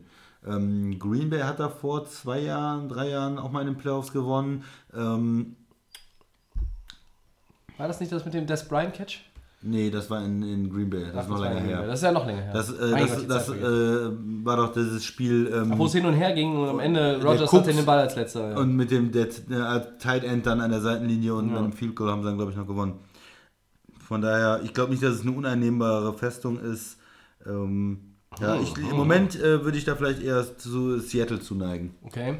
Ähm, Aber du kannst mich vom Gegenteil überzeugen, Tobi. Was, wenn was sagst du denn? Jason Garrett den richtigen Gameplan hat, müsste Dallas die richtigen Schlüssel auch haben, um Seattle zu schlagen. Seattle hat ein gutes Jahr gespielt. Die haben auch sicherlich in der zweiten Saisonhälfte insgesamt wirken sie etwas kompakter als Team, offensiv und defensiv. Aber da waren auch immer so ein paar Sachen, wo man sagt, da sind die, du kannst sie irgendwo auch packen, die Seahawks. Das war jetzt, ja, also gestern, die haben für nichts gespielt, aber andere haben auch für nichts gespielt und haben mich dann deutlich mehr überzeugt im letzten Spiel der Regular Season. Wenn Dallas es schafft, Ezekiel Elliott und auch Amari Cooper gleich einzusetzen, dass sich dass das ungefähr die Waage hält. Und, und auch die Seahawks-Defense, du musst die quasi immer beschäftigen, sodass sie auch nicht wissen, was jetzt die nächsten zwei, drei Spielzüge kommt. Du musst sie überraschen können. Ähm, dann hast du natürlich auch noch einen Quarterback mit Prescott, der auch durchaus mobil ist, mal auch so ein bisschen à la Watson improvisieren kann und muss. Ich meine, er hat auch 56 Quarterback-Sacks kassiert, das ist eine Wahnsinns, Wahnsinnszahl. Ähm, letztes Jahr haben wir die O-Line von Dallas immer gelobt und auch im Jahr davor äh, war die richtig gut. Jetzt hat sie natürlich Verletzungen. Frederick äh, ist krank, Out, kann nicht ja. spielen. Zach Martin ähm, wurde jetzt auch nicht eingesetzt zuletzt, aber wird natürlich jetzt zum Playoff-Spiel, auch wenn mich nicht alles täuscht, dabei sein. Also ich glaube, wenn Dallas es schafft, ähm, diesen Amari Cooper-Effekt auch wieder zu nutzen.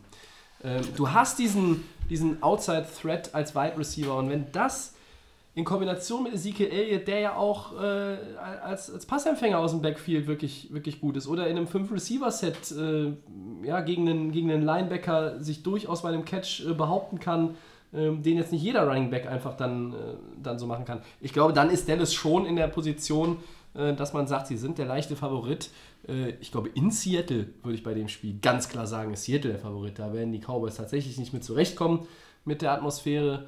Ähm, ja, wenn man sich das so anguckt, ist natürlich so Richtung Head Coaches, das würde ich vielleicht mal noch auf jeden Fall auf, äh, als Pluspunkt für Seattle verbuchen. Äh, Pete Carroll ist zwar mir immer ein bisschen zu hektisch und nervös an der Seitenlinie unterwegs, aber ähm, hat in den letzten Coach, drei Jahren deutlich mehr bessere Entscheidungen getroffen als Jason Garrett. 2007 gab es dieses Wildcard-Spiel schon, mal. du kannst dich daran erinnern. Ja, ja. Tony Romo war noch der Backup-Quarterback, glaube ich, oder, oder war er schon der Starter? Er hat auf jeden Fall auch den, den Holder gegeben und äh, dann diesen entscheidenden äh, Kick äh, quasi auf seine Kappe nehmen müssen, dass der nichts wurde. Ja. Ich erinnere mich an das Spiel. Seattle gewann mit einem. in Dallas, glaube ich. Nein, das war in Se- das war in Seattle, Seattle. ich. Okay, Ja. Entschuldigung, es war in Seattle. Ich glaube schon. Ja, Oder? wohl. Ja, ich glaube schon. ja, Ravens, Sonntag. Chargers. ja. Wir haben es eben angesprochen. Ravens gewinnen die Division, wenn der Vorseed, aber spielen gegen eins der stärkeren Teams, die man da so kriegen konnte, gegen die Chargers. Ähm, Seit ich gesagt hatte, ja, ich habe das Gefühl, beste Mannschaft der Liga, haben sie ja dann erstmal verloren. gegen die Ravens dann auch. Ähm, und sind jetzt in den letzten Wochen nicht mehr so stark gewesen. Wie hast du sie denn gesehen, Tobi? Ja, das Spiel in, in Denver war, haben sie gewonnen, ohne da jetzt zu glänzen. Es ist sicherlich auch nicht so leicht, in Denver dann, dann zu gewinnen. Ähm, ich glaube, dass die Chargers halt auch irgendwie mit einem Ohr am Sonntag äh, das Ergebnis von Kansas äh, verfolgt haben. Und da war klar, gegen Oakland, das ist eine, da passiert nichts mehr. Ähm, so konnten sie, glaube ich, auch ein paar Prozent rausnehmen. Ähm, sie spielen es halt durch mit Gordon, ne? mit äh, Keenan Allen, mit, mit Rivers. Ähm, da wird jetzt auch nicht groß geschont. Äh, sie hätten ja noch in den Num Nummer 1 äh, Spot kommen können in der Setzliste Ja, der AFC. Das ist ja. nicht mehr geglückt, was jetzt nicht so die große Überraschung war, weil halt eben die Chiefs gegen Oakland spielen durften. Ähm, aber die Chargers, ja, die haben natürlich in Woche 16 zu Hause mit 10-22 gegen die Ravens verloren und die müssen jetzt aufgrund der äh, Regeln in der NFL, obwohl sie zwei Siege mehr haben in der regulären Saison, sie sind kein Divisionssieger, sie spielen auswärts und wenn sie da verlieren, wird es wieder die Diskussion geben, ob dieses Format nicht mal dann anders gemacht wird und man einfach als das Team mit dem besseren Rekord auch das Heimspiel hat. Ja, ich weiß nicht. Ich habe so ein bisschen das Gefühl, dass, die, äh, dass dieses Ding auch so ein, so ein 50-50-Spiel ist. Rivers war in den letzten zwei Wochen nicht gut. Vier Interceptions, ein Touchdown. Das ist nicht Ich gut. glaube, sechs Interceptions waren es in den letzten drei Spielen. Das ist nicht gut. Ähm, wie fit ist Melvin Gordon? Bin ich auch nicht so richtig überzeugt, dass der so bei 100% ist. Ja, und wie gut ist dann die Defense gegen den Lauf? Ja, Baltimore, die irgendwie, ich glaube, 296 Laufyards hatten gegen, gegen Cleveland. Ähm, ich meine, natürlich kann man argumentieren und sagen, die Chargers haben offensiv mehr dagegen zu halten gegen die Ravens als die Browns, selbst die, die guten Browns. Wisst ihr eigentlich, wie blöd sich das anhört? Die guten Browns. Ja. Wir gewöhnen uns aber noch dran. Ähm, so, und für mich ist Rivers der entscheidende Mann. Kann er die Fehler abstellen? Also der hat im, im Spiel gegen Baltimore war der erste passende Interception, im Spiel gegen Denver war der dritte passende Interception. Äh, wenn du so startest, du bist ein erfahrener Quarterback, dann kannst du das wegstecken, das ist schon klar. Aber in einem Playoff-Spiel ha- hat das einen anderen Vibe, meiner Meinung nach. Äh, Du machst einen Fehler zum Start, das macht was mit dir, da kannst du 24 oder 38 sein als, als Quarterback. Das, das macht was mit dir. Du kannst es nicht einfach komplett wegschieben, wie in einem regulären Saisonspiel du das vielleicht kannst, wenn du erfahren bist. Und da möchte ich sehen, dass Rivers die Fehler minimiert. Äh, Ich möchte sehen, dass sie den Lauf von Baltimore zumindest so in Schach halten, äh, dass Baltimore vielleicht mal passen muss. Und dann stehen in der Secondary ein paar ganz gute Jungs bei den Chargers rum, die vielleicht da auch mal den einen oder anderen Turnover holen können. Dervin James spielt ein überragendes Rookie-Jahr. Casey Hayward ist irgendwie so ein Murmeltier, wo ich warte, dass er endlich mal aus dem Winterschlaf erwacht. Äh, was komisch sich anhört, weil jetzt sind wir im Winter. Aber, ne, also da ist noch ein bisschen Luft nach oben. Und bei Baltimore, ja, über die haben wir vorhin schon ausgiebig gesprochen zum Start der Sendung. Ja, Lama Jackson erstes Playoff-Spiel. Das Ja. ist für mich immer, ich habe Jared Goff letztes Jahr in seinem ersten Playoff-Spiel gesehen. Schwer lief nicht so Rookie, gut. ne? Ja. Also ich glaube, bei dem Spiel äh, kommt es vor allen Dingen darauf an, wie läuft es am Anfang. Weil wenn das erste Quarter wieder so läuft, dass die Chargers anfangen, äh, die Bälle wegzuschmeißen, du hast eben schon gesagt, Interceptions, ein, zwei drin haben, nicht ins Spiel reinkommen. Ja. Äh, wenn du gegen diese Ravens spielst, die machen anscheinend nicht so viel Fehler. Und wenn die einmal führen dann im ersten Quarter Schwer. 10-0, Ja. dann können die wunderbar ihre äh, Stiefel runterspielen, dann laufen die und laufen die und nehmen Zeit von der Uhr, nehmen Zeit von der Uhr, nehmen Zeit von der Uhr. Und wenn du dann auf einmal im dritten Quarter wieder aufwachst und es steht äh, 17 zu 6 oder irgendwas äh, und du merkst, Mo, jetzt müssen wir aber langsam mal, dann hast du vielleicht nur noch eins, zwei oder drei Möglichkeiten Mhm. überhaupt äh, selber zu scoren, weil jeder ähm, äh, Baltimore Drive dann äh, 10 Minuten dauert. Ja. Und äh, dann ist äh, Rivers natürlich extrem unter Druck gegen die gute Ravens Defense. Gut, Mhm. erfahrene Leute, Safety, Weddle zum Beispiel, Mhm. der extrem gut dann Situationen lesen kann. Da musst du äh, passen und dann wird es schwer, glaube ich, für, für die Chargers. Ich meine, die haben so das Potenzial, auch von der Rückstand äh, wiederzukommen, aber das würde genau den Ravens in ihre Karten spielen. Und dann läuft das Spiel, glaube ich, Richtung Baltimore. Umgekehrt, wenn die Chargers es schaffen, am Anfang fehlerfrei zu spielen, vielleicht sogar mal ein Three and Out gegen äh, Baltimore äh, am Anfang zu haben, dass man also nicht in dieses Laufen, Laufen, Laufen reinkommt, sondern die stoppt und selber scored und der Rookie ist dann auf einmal äh, 10-3 hinten und kann jetzt äh, nicht mehr in der zweiten Halbzeit hingehen und sagen, ich laufe nur noch und äh, die Uhr ist mir egal, sondern da fängt es an, oh, wir müssen, wir müssen, wir müssen. Dann macht der, glaube ich, die Fehler und das Spiel läuft Ja. äh, Richtung Chargers. Also da bin ich, bin ich sehr ähm, gespannt. Erstes Quarter, wie läuft das Ganze, in welche Richtung geht es und wird da schon die Weiche gestellt oder kann man dann vielleicht im zweiten Quarter einer der Coaches, der da irgendwo vielleicht auch mal mit einer verrückten Sache kommt, einem Fake Punt, um, um das aufzubrechen, weil wenn es dann einfach in eine Richtung läuft, wenn Baltimore in diesen Lauf reinkommt, äh, dann wird es extrem schwer, weil in der zweiten Halbzeit sind dann ja oft diese 3 Yard, 5 Yard, 7 Yard Läufe sind dann auf einmal 15, 20 Yard Läufe, weil auch die, die äh, Safeties und die Secondary, die dann dauernd Running Backs tackeln müssen oder Lamar Jackson hinterherlaufen müssen, äh, werden da müde. Auch so ein Joey Bosa wird irgendwann müde wahrscheinlich. Also da muss, ähm, müssen die Chargers am Anfang vom Spiel in den ersten 15 Minuten direkt da sein.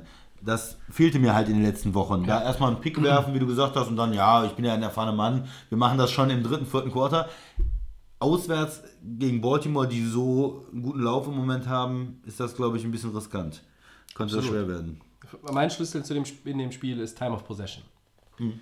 Ich glaube, wenn Kansas, äh, wenn, Kansas sag ich schon, wenn, wenn, äh, wenn die Chargers es, es schaffen, ähm, 34, 35 Minuten Time of Possession zu haben, dann wird es für Baltimore schon unheimlich schwer. Hm. Ja. Also Chargers, Chargers auch werden auch Defense natürlich müde, ne? wollen, dass, ihr, dass ihre Drives lange dauern. Aber da musst du sehr kreativ, du musst sehr präzise sein. Äh, äh, da kannst du dir nicht viele Pässe erlauben, die, äh, die irgendwie nicht akkurat sind, die genau, also die Receiver müssen sich auch konzentrieren. Also dieser Klassiker, ich äh, habe die Hände hier, den Ball habe ich eigentlich, gucke aber schon, wie viele Yards kann ich machen und dann, oh, habe ich den Ball gar nicht gefangen. Diese Sachen, nimm den Catch, guck dann. Und wenn das nur zwei Yards sind, die du vorankommst, Play by Play und du musst wirklich Schritt für Schritt gucken. Und diese Baltimore Defense verzeiht dir keine Fehler. Frag Baker Mayfield, der Ja. hat die frischesten Eindrücke, was das anbelangt. So, Und das letzte. ja, Wildcard Sonntag, Game. 22:40. Bears, Eagles in Chicago. Ja, was fällt uns dazu ein? Also die Eagles, wir haben eben ja schon äh, über sie gesprochen, äh, mit 9-7, keine überragende Bilanz, äh, in ihrer Division nur Zweiter, aber mit dem Lauf der letzten Wochen ähm, kommen sie da nach Chicago. Sie haben die, der Coach, der extrem kreativ ist, wir haben über das Playcalling schon gesprochen, auch letztes Jahr gesprochen, extrem aggressiv ist auch bei äh, Vierter und Drei, Vierter und Zwei, Vierter und Eins. Da wird immer, wenn man in der, die Möglichkeit hat, auch ähm, jetzt nicht an der eigenen 20, aber äh, ab der Mittellinie oft äh, da die Entscheidung gesucht und ähm, mit kreativen Spielzügen versucht, das First Down zu holen. Ähm, Talent ist da. Der Quarterback hat es im letzten Jahr in den Playoffs gezeigt, dass er das Ganze managen kann. Ja. Und in der, in der Defensive, da ist, finde ich, in der Front Seven auch eine Menge Talent. Was mir Sorgen macht bei den Eagles, das sind die Corner. Safeties, da hatten sie, Ja. war schon nicht immer letztes Jahr die Stärke des Teams und da hatten sie dann noch Verletzungen dieses Jahr. Äh, da ist ja ähm, äh, Robinson war, glaube ich, der Nickel Corner, der gegangen ist äh, nach der Super Bowl-Saison. Also das ist, ist nicht, da ist nicht das Talent, ja. Also wenn man die Eagles attackieren will, da kann man sie tief attackieren. So haben sie auch das Heimspiel, ähm, äh, das eine, was sie verloren haben. Ähm, da, ich habe da so in in Erinnerung, wo die, wo die Corner auch geschlafen haben. Jetzt dieses Also, Jahr, ähm, meinst du? Ja. Also Du meinst nicht das Spiel gegen Dallas, oder? Nee, nee. Ähm, also das ist guck immer bei den Eagles äh, ist so eine Sache. Da könnten sie ähm, Probleme haben. Nun sind die Bears ein Team, das da nicht so viel attackiert. Die Bears in der Offense, die machen ja viel über den Lauf. Meinst du das Spiel gegen Carolina? Gegen Carolina war das, genau. Da ist Carolina ja zurückgekommen und hat Ja. bei den Eagles noch das war gewonnen. 17-0 für die Eagles und dann 17-21 glaube ich Ja, ausgegangen. genau. Und da hat man gesehen, wenn man tief attackiert, wo manchmal die Probleme sind, Absprache, Safety, Corner, dass da nicht alles so rund lief, zumindest äh, zu dem Zeitpunkt. Und das ist, glaube ich, auch immer noch ein potenzielles Problem. Nur Chicago werden sie das attackieren können. sie sind ja eigentlich ein Team, das viel über den Lauf kommt Ja. ähm, und viel sich da mit der Front 7 beschäftigt, mit Screenpässen, mit kurzen Sachen. Äh, Trubisky, der selber läuft. Werden sie da wirklich tief attackieren? Ähm, das ist für den, finde ich, vom, vom Gameplay her eine interessante Frage. Auf der anderen Seite, die Bears Defense, die ist natürlich schon extrem gut. Und äh, das ist eine der wenigen Defenses in, in der Liga mit Baltimore zusammen, vielleicht denen man wirklich hundertprozentig vertraut, wo man weiß, die ähm, werden da, ähm, glaube ich, extrem schwer zu bespielen sein in Chicago, ja, mit den Fans im Rücken. Wenn dann äh, Mac äh, von der Seite anfliegt, der hatte immer, wenn er jetzt gespielt hat, der hatte ein paar Spiele verpasst wegen Verletzungen, aber immer wenn er gespielt hat, dann macht der Plays, Druck auf den Quarterback, Sex, Fumbles. Ist eine Maschine, ja. Ich äh, gucke mir, er ist einer der drei besten ähm, in, in, in der Liga, Ja. in, in, im Druck auf den Quarterback ausüben. Ähm, ja, das sind so die Gedanken, die, die ich jetzt erstmal zu Bears gegen Eagles habe. Ja. Wie Also, es? Chicago lässt ja nur 17,7 pro Partie zu. Das ist damit die beste äh, Scoring-Defense der, der NFL. Wenn Philadelphia gewinnen will, müssen sie schon mehr als 17 machen. Dann haben sie, glaube ich, eine Chance. in den 20er müssen sie das Ja, schon scoren. ne? weil, weil Chicago, den traust du jetzt nicht zu, selbst bei dieser äh, verwundbaren Secondary der Eagles, dass die wirklich ganz oft, also die werden diesen tiefen Pass tatsächlich, ich glaube, dass Matt Nagy den in den Gameplan einbindet, weil er genau weiß, dass du den, du musst den bringen, du musst ihn versuchen, Ja. damit die den respektieren, weil wenn die Eagles irgendwann sich darüber schlapp lachen, dass der Trubisky nur im, über den Passplays nur im Checkdown quasi zwischen den Lines irgendwie die Leute sucht und das, das weiteste vielleicht mal irgendwie eine, äh, ein, ein kurzer Slant ist oder, eine- oder eine Curl Route, wo du für 10, 12 Yards wirfst, damit du einfach auch dem Quarterback das Gefühl äh, einer- der Sicherheit äh, geben musst Ja. und, und, und willst. Wenn, wenn, wenn das irgendwie ähm, dazu führt, dass die Eagles irgendwann immer weiter äh, auch mit Nach den Leuten von der kommen, ja, Secondary ja. nach vorne kommen, um zu blitzen, ja, ich glaube, dann wird es extrem schwer. Der Schlüssel ist aber für mich eigentlich, der entscheidende Schlüssel ist, wie viel Druck kann die Bears Defense auf Nick Foles ausüben. Wenn du diesen Mann richtig unter Druck setzt, das haben wir bei vielen Quarterbacks gesehen, gegen die Chicago dieses Jahr gespielt hat, dann haben die Bears die allerbesten Karten, das Spiel zu gewinnen. Wenn es im vierten Viertel eine Statistikeinblendung gibt im Fernsehen und da steht Hurried bei Nick Foles 7 Knockdowns, einen äh, Sex 0, dann wissen wir, diese Eagles kommen eine Runde weiter. Ja? Weil wenn Foles Zeit hat, ähm, dann ist natürlich, sind Leute wie Ertz und Jeffrey, die können immer mal irgendwo die Lücke finden. Ähm, ich glaube, dass das Laufspiel der Bears äh, nicht wirklich gut funktionieren wird und das macht es schwer. Äh, das würde mich wundern. Also ich, mich würde es wundern, wenn die Bears mehr als 100 oder 120 Yards als Team rushen. Äh, Können Howard und Cohen so gut sein, wie sie ja nun mal auch sind, aber wenn das, wenn da die Eagles es schaffen, sag mal 100 oder 120 maximal abzugeben, dann steigert das die Chancen von Philadelphia. Äh, und ja, auch ein Knackpunkt ist halt einfach die mangelnde Playoff-Erfahrung, die auch ähm, Lamar Jackson nicht hat. Äh, die hat auch Mitchell Trubisky nicht. Und das ist für mich etwas, was mir unheimlich schwer macht, dann auf die Rookie-Quarterbacks zu setzen. Egal wie gut der Rest des Teams ist. Und ähm, Philadelphia ist jetzt Ist ja natürlich auch mit diesem, mehr, ne? ja, mit diesem Vibe einfach auch. Ne? Die haben diesen Flow jetzt auch gefunden. Äh, was haben die gewonnen? 5 aus 6 insgesamt. Es waren ja nicht nur diese drei Siege in Folge, es waren 5 aus 6. Ja. Ähm, es gibt viele interessante ähm, äh, Punkte und, und kleinere äh, äh, Matchups oder, oder Battles auf dem, auf dem Feld, wo man, wo man drauf achten muss. Am Ende werden möglicherweise alle Spiele durch was ganz anderes entschieden. Ähm, Kann immer der Kicker sein. Es, es kann sein, dass Trubisky ein 500 Punt. Yards wirft, weil die, die Secondary der Eagles wirklich so schlecht ist und sie quasi von Anfang an äh, die Bomben da äh, streuen. Und es kann auch sein, dass, äh, keine Ahnung, die Colts, äh, Andrew Luck wirft nur 150 Yards, aber Marlon Mack läuft für 280 äh, und läuft einfach an Watt und Clowney vorbei die ganze Zeit, weil er einfach zu schnell ist. Das ist alles möglich. Ähm, wir geben hier nur unsere Einschätzungen und sagen, wo man vielleicht mal drauf achtet, wenn man das Spiel guckt. Äh, in den Playoffs ist es ja immer leichter, weil da guckt man ja das ganze Spiel und nicht Red Zone. Aber Na komm, dann sag mal was zu Texans und Colts. Ja. Dein Tipp. ja, ich glaube schon, dass Houston das gewinnt. Nimmst du Houston. Und du? Dann gehe ich mal mit, äh, mit Andrew Luck. Komm, du bist ja viel, Also, da tue ich mir wirklich schwer bei dem Spiel. viel Kontroverse hier. Houston, wer sich äh, hier häufiger tummelt bei Delay of Game als Hörer, ne, hatte ich vor der Saison mal als äh, Super Bowl-Teilnehmer der AFC, bin dann mal davon abgerückt und habe dann gesagt, ich gehe nicht zurück. Die haben ja auch inzwischen zu viele Spieler verloren. Deshalb, aber für die Colts, denke ich, reicht's. Äh, Cowboys Seahawks, Christian, jetzt musst du vorlegen. Ja, da gehe ich doch mal mit den Seahawks. Ich gehe da mit dem Coach und Quarterback.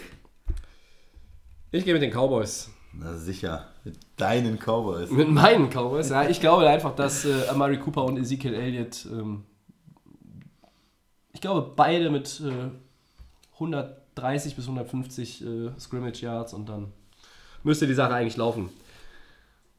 Bei Ravens gegen Chargers muss ich jetzt wieder zuerst, ne? Ja, aber du, ich kann auch Ravens vorlegen und du legst äh, bei Bears Eagles vor. Ich sag, äh, ich sag sowieso Chargers. Du sagst sowieso Chargers. Rookie Quarterback. Ist mir egal, ob die 300 Yards laufen oder nicht. Ja, gut. Das dann, waren die Chargers. Ja, ich gehe geh mit den Ravens, komm. Oh Damit, mein, äh, hier sind ja komplett, alle Tipps komplett, komplett, äh, versuchen wir es komplett unterschiedlich. Okay, das heißt also, du setzt jetzt auf die Bears oder setzt du auf die Eagles? Ja, ich würde dann mit den Eagles gehen. Ja, da gehe ich mit. Gehst du mit? Ja, also ich sehe ähm, keine, keine Chance letztlich unterm Strich, dass die, dass die, äh, dass die auf, unerfahrenen ja, Bears auf, schaffen. Dann, Was? dann nehme ich die Bears, dann nehme ich die Bears, dann haben wir alle unterschiedlich. Was? Komm, das ist doch gut.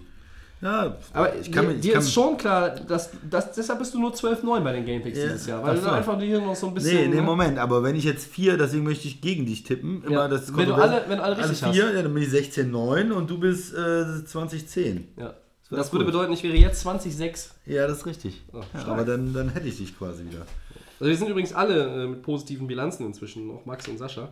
Ähm, ja, äh, das sollen unsere Voraussagen sein. Für das Wildcard Weekend dann machen wir noch schnell die Four Downs, bevor wir noch irgendwie Richtung 2-Stunden-Marke unterwegs sind. Ja. Erstes Down, extra für dich, Christian, der Headcoach Dirk Cotter muss nach einer 5-11-Saison bei den Tampa Bay Buccaneers die Koffer packen. Richtige Entscheidung? Fragezeichen. Absolut richtige Entscheidung, viel zu spät. Schmeiß den Mann endlich raus. War schrecklich die letzten Jahre in Tampa. Ja, zwei 5-11-Saisons. Ähm, davor hat er, glaube ich, 10 Siege geholt oder 9. Da sah es mal besser aus. Auch da könnte ein Quarterback-Wechsel noch bevorstehen. Also, völlig richtig. Zweites Down. Auch bei den Jets muss der Headcoach gehen. Todd Bowles ist nach einer 4-12-Saison raus. Nachvollziehbar. Also die beiden Jahre davor waren sie 5-11 und da wurden sie sogar gelobt, weil sie aus äh, wenig Potenzial noch einiges rausgeholt haben. Dieses Jahr hatten sie nicht weniger Potenzial als in den Jahren davor, vielleicht sogar etwas mehr. Sam Darnold hat ja auch das eine oder andere gute Spiel gemacht, äh, aber ein Quarterback reicht halt nicht, um so eine Franchise äh, auf links zu drehen. Ähm, man könnte jetzt das Argument bringen, in Cleveland äh, reicht das, aber da, da liegt es nicht nur an Baker Mayfield, das soll auch mal klar sein. Ähm, ist es nachvollziehbar? Ja. Nachvoll Todd Todd ja. Bowles ist ein guter Typ, aber das war Genau, zu wenig. ich finde auch, er ist ein guter Typ, aber nachvollziehbar, ja, wenn man drei Jahre äh, immer vier, vier oder fünf Siege nur hat, dann ist es auch irgendwo nachvollziehbar. Ich denke, sie wollen jetzt einen Schritt machen mit dem Rookie-Quarterback und dem neuen Coach. Äh, ne? Müssen sie, Ja. weil Miami ist in dieses Jahr äh, deutlich weggelaufen insgesamt so. Ähm, die waren einfach auch spielerisch äh, insgesamt besser, Miami. Die hatten ja wirklich auch, auch gute, gute Spiele. Und Buffalo, da haben wir ja gestern auch gesagt, äh, wie habe ich gesagt, da ist wieder so diese Aufbruchstimmung in Buffalo am Ende der Saison.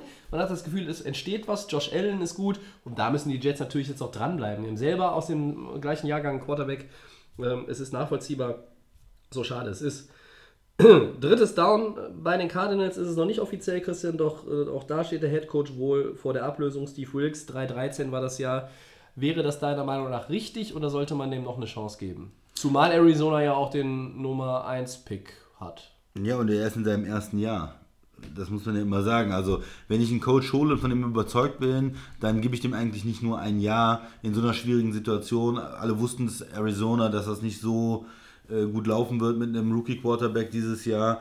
Ähm, ja, also ich, er hat mich jetzt auch nicht vom Stuhl gerissen als Trainer im Nee. ersten Jahr, aber ich finde es ein bisschen komisch. Ähm, ich kann, ich könnte beides nach. Also ich würde, ich sag mal so, ich würde ihm noch äh, Zeit geben. Ich finde nach einem Okay. Jahr äh, ist mir zu kurzfristig, dann immer wieder den Coach zu tauschen. Also, ich glaube, äh, Hugh Jackson ist kein Kandidat in Arizona. Weiß man nicht. Du würdest ihn von abraten. Ja. Ne? Aber was ist denn deine Meinung? Äh, ja, ich, ich weiß nicht. Ähm. Es ist schwierig, ne? Also du hast da äh, zum Beispiel ja auch mit äh, Sam Bradford die Saison eigentlich angefangen. Es fühlt sich schon an, als wäre es 100 Jahre her. Ähm, Josh Rosen ähm, ist tatsächlich von allen fünf Starting Quarterbacks dieser Rookie-Klasse derjenige, der so am wenigsten auffällig geworden ist positiv. Ich würde es in der Reihenfolge jetzt machen, tatsächlich, weiß nicht, ob man, ob man jetzt Lama Jackson oder Mayfield an eins setzt, den anderen setzt du an Mayfield. zwei. Weil- Jackson. Jo, und dann, dann, also, Da- dann. Allen, dann Darnold. Allen- Darnold fand ich auch nicht schlecht. ja, ich fand Allen eigentlich besser als Darnold sogar. das werden wir nochmal in der Offseason schön äh, gesondert äh, machen. Ich glaube auch, dass es nicht richtig wäre. Aber äh, es deutet vieles darauf hin, dass Steve Wilkes gehen muss. Und es deutet auch vieles darauf hin, dass Daryl Fitzgerald seine Karriere beendet, was äh, eigentlich nochmal, einfach weil er ein großartiger Typ ist, einen Sonderpodcast zur Folge haben müsste, aber wir werden ihm äh, zumindest ein äh, großes Segment mal einräumen, wenn äh, die Entscheidung dann offiziell ist. Ja, und viertes Down. Wie st äh, stark glaubst du noch an deinen Super Bowl-Pick? Äh, du hattest Rams gegen Chargers. Oh, wenn das jetzt hier die Odds wären, würde ich sagen, Zumindest sind beide in den, in den Playoffs. ist eigentlich gut. das stimmt. Das ist eigentlich doof, äh, weil mit, mit, mit Odds, also wie stark glaube ich noch daran, ähm, auf einer Skala von 1 bis 10, wenn 10 volle Überzeugung ist, ähm, momentan, ah, ich gehe mal hoch und sage 6, weil da sind natürlich die Chiefs, äh, die es irgendwie äh, schwer machen auf der einen Seite, die Saints auf der anderen Seite in erster Linie. Ähm, ich glaube, dass Rams und Chargers nicht aktuell die Top-Favoriten der jeweiligen Conferences sind, auch weil sie nicht die Nummer 1 Seed sind, aber durchaus auch möglich. Ja, ich hatte Saints gegen Chargers und mit den Saints als Nummer 1 Seed in der NFC, das sieht ja zumindest auf dem Papier erstmal gut aus. Die werden zu Hause spielen, können sich das jetzt erstmal nächste Woche angucken. Also da bin ich optimistisch. Äh, Und mit den Chargers finde ich auch nicht schlecht. Die haben ein schweres Spiel bei den Ravens, aber wenn sie das schaffen, in Baltimore zu gewinnen, traue ich ihnen durchaus zu. Die haben äh, schon äh, gegen die Chiefs gewonnen in Kansas City, äh, gegen ähm, New England. Die sind auch nicht äh, unverwundbar. Das heißt, es sind also zwei Top-Seeds oder die, die ersten beiden Mannschaften, die man durchaus schlagen kann. Also von daher denke ich, die Chargers sind vielleicht jetzt, wie du sagst, nicht unbedingt Favorit äh, in der AFC, aber vielleicht doch noch ähm, durchaus im Rennen. Und der Max ist auch noch drin mit Rams gegen Patriots. Das sind die beiden Two-Seeds. Patriots kann man nie, äh, kann man nie was falsch machen, Ja. wenn man die mal tippt. Das ist Die wohl- sollen ganz gut sein. Das ist wohl wahr. Äh, ja, dann sind das die Four Downs gewesen und wir sind am Ende von Episode 56 und wünschen euch jetzt noch einmal einen guten Rutsch ins neue Jahr. Kommt gut rein und feiert schön. Oder wenn ihr uns äh, Dienstag, Mittwoch, Donnerstag hört, hoffen wir, ihr habt gut reingefeiert ins Jahr Ich 2019. denke, so ein Neujahr, da hat man Da hat viel man Zeit, Zeit. auf der Couch. Schön, schön, ne, sich Podcast irgendwie hören. so ein äh, Anti-Kater-Getränk äh, und dann den Podcast anmachen. Ähm, können wir nur empfehlen und hoffen, äh, dass diesem Aufruf alle folgen werden, möglichst viele. Wir werden nächste Woche wieder für euch da sein. Dann, äh, ja, wahrscheinlich endlich mal wieder am Dienstag und dann möglicherweise auch zu dritt. ja, was Christian, so, wenn bestimmt, Christian ja. kann nächste Woche Dienstag vielleicht Ich sogar. Ich glaube, ich auch. Und der Max hat äh, schon mit den Hufen geschart. Äh, mal gucken. Vielleicht sind wir auch mal wieder zu viert. Wer weiß es schon. Ähm, unseren kostenlosen Podcast, den findet ihr auch 2019 bei äh, Soundcloud, bei iTunes und bei den Kollegen von. The Fan FM. Bei Twitter und bei Facebook findet ihr uns äh, unter @delayofgamenfl. Könnt uns äh, Fragen schreiben für äh, Next Question, unser neues Segment oder sonst irgendwie was, Anregungen, Kritik, wie auch immer. Über Neujahrsgrüße freuen wir uns übrigens ebenso. Ähm, ja, dann äh, viel Spaß mit dem Wildcard Weekend bis zur kommenden Woche. Der Christian verabschiedet euch ins neue Jahr und dann bis nächste Woche. Bis dann, ciao.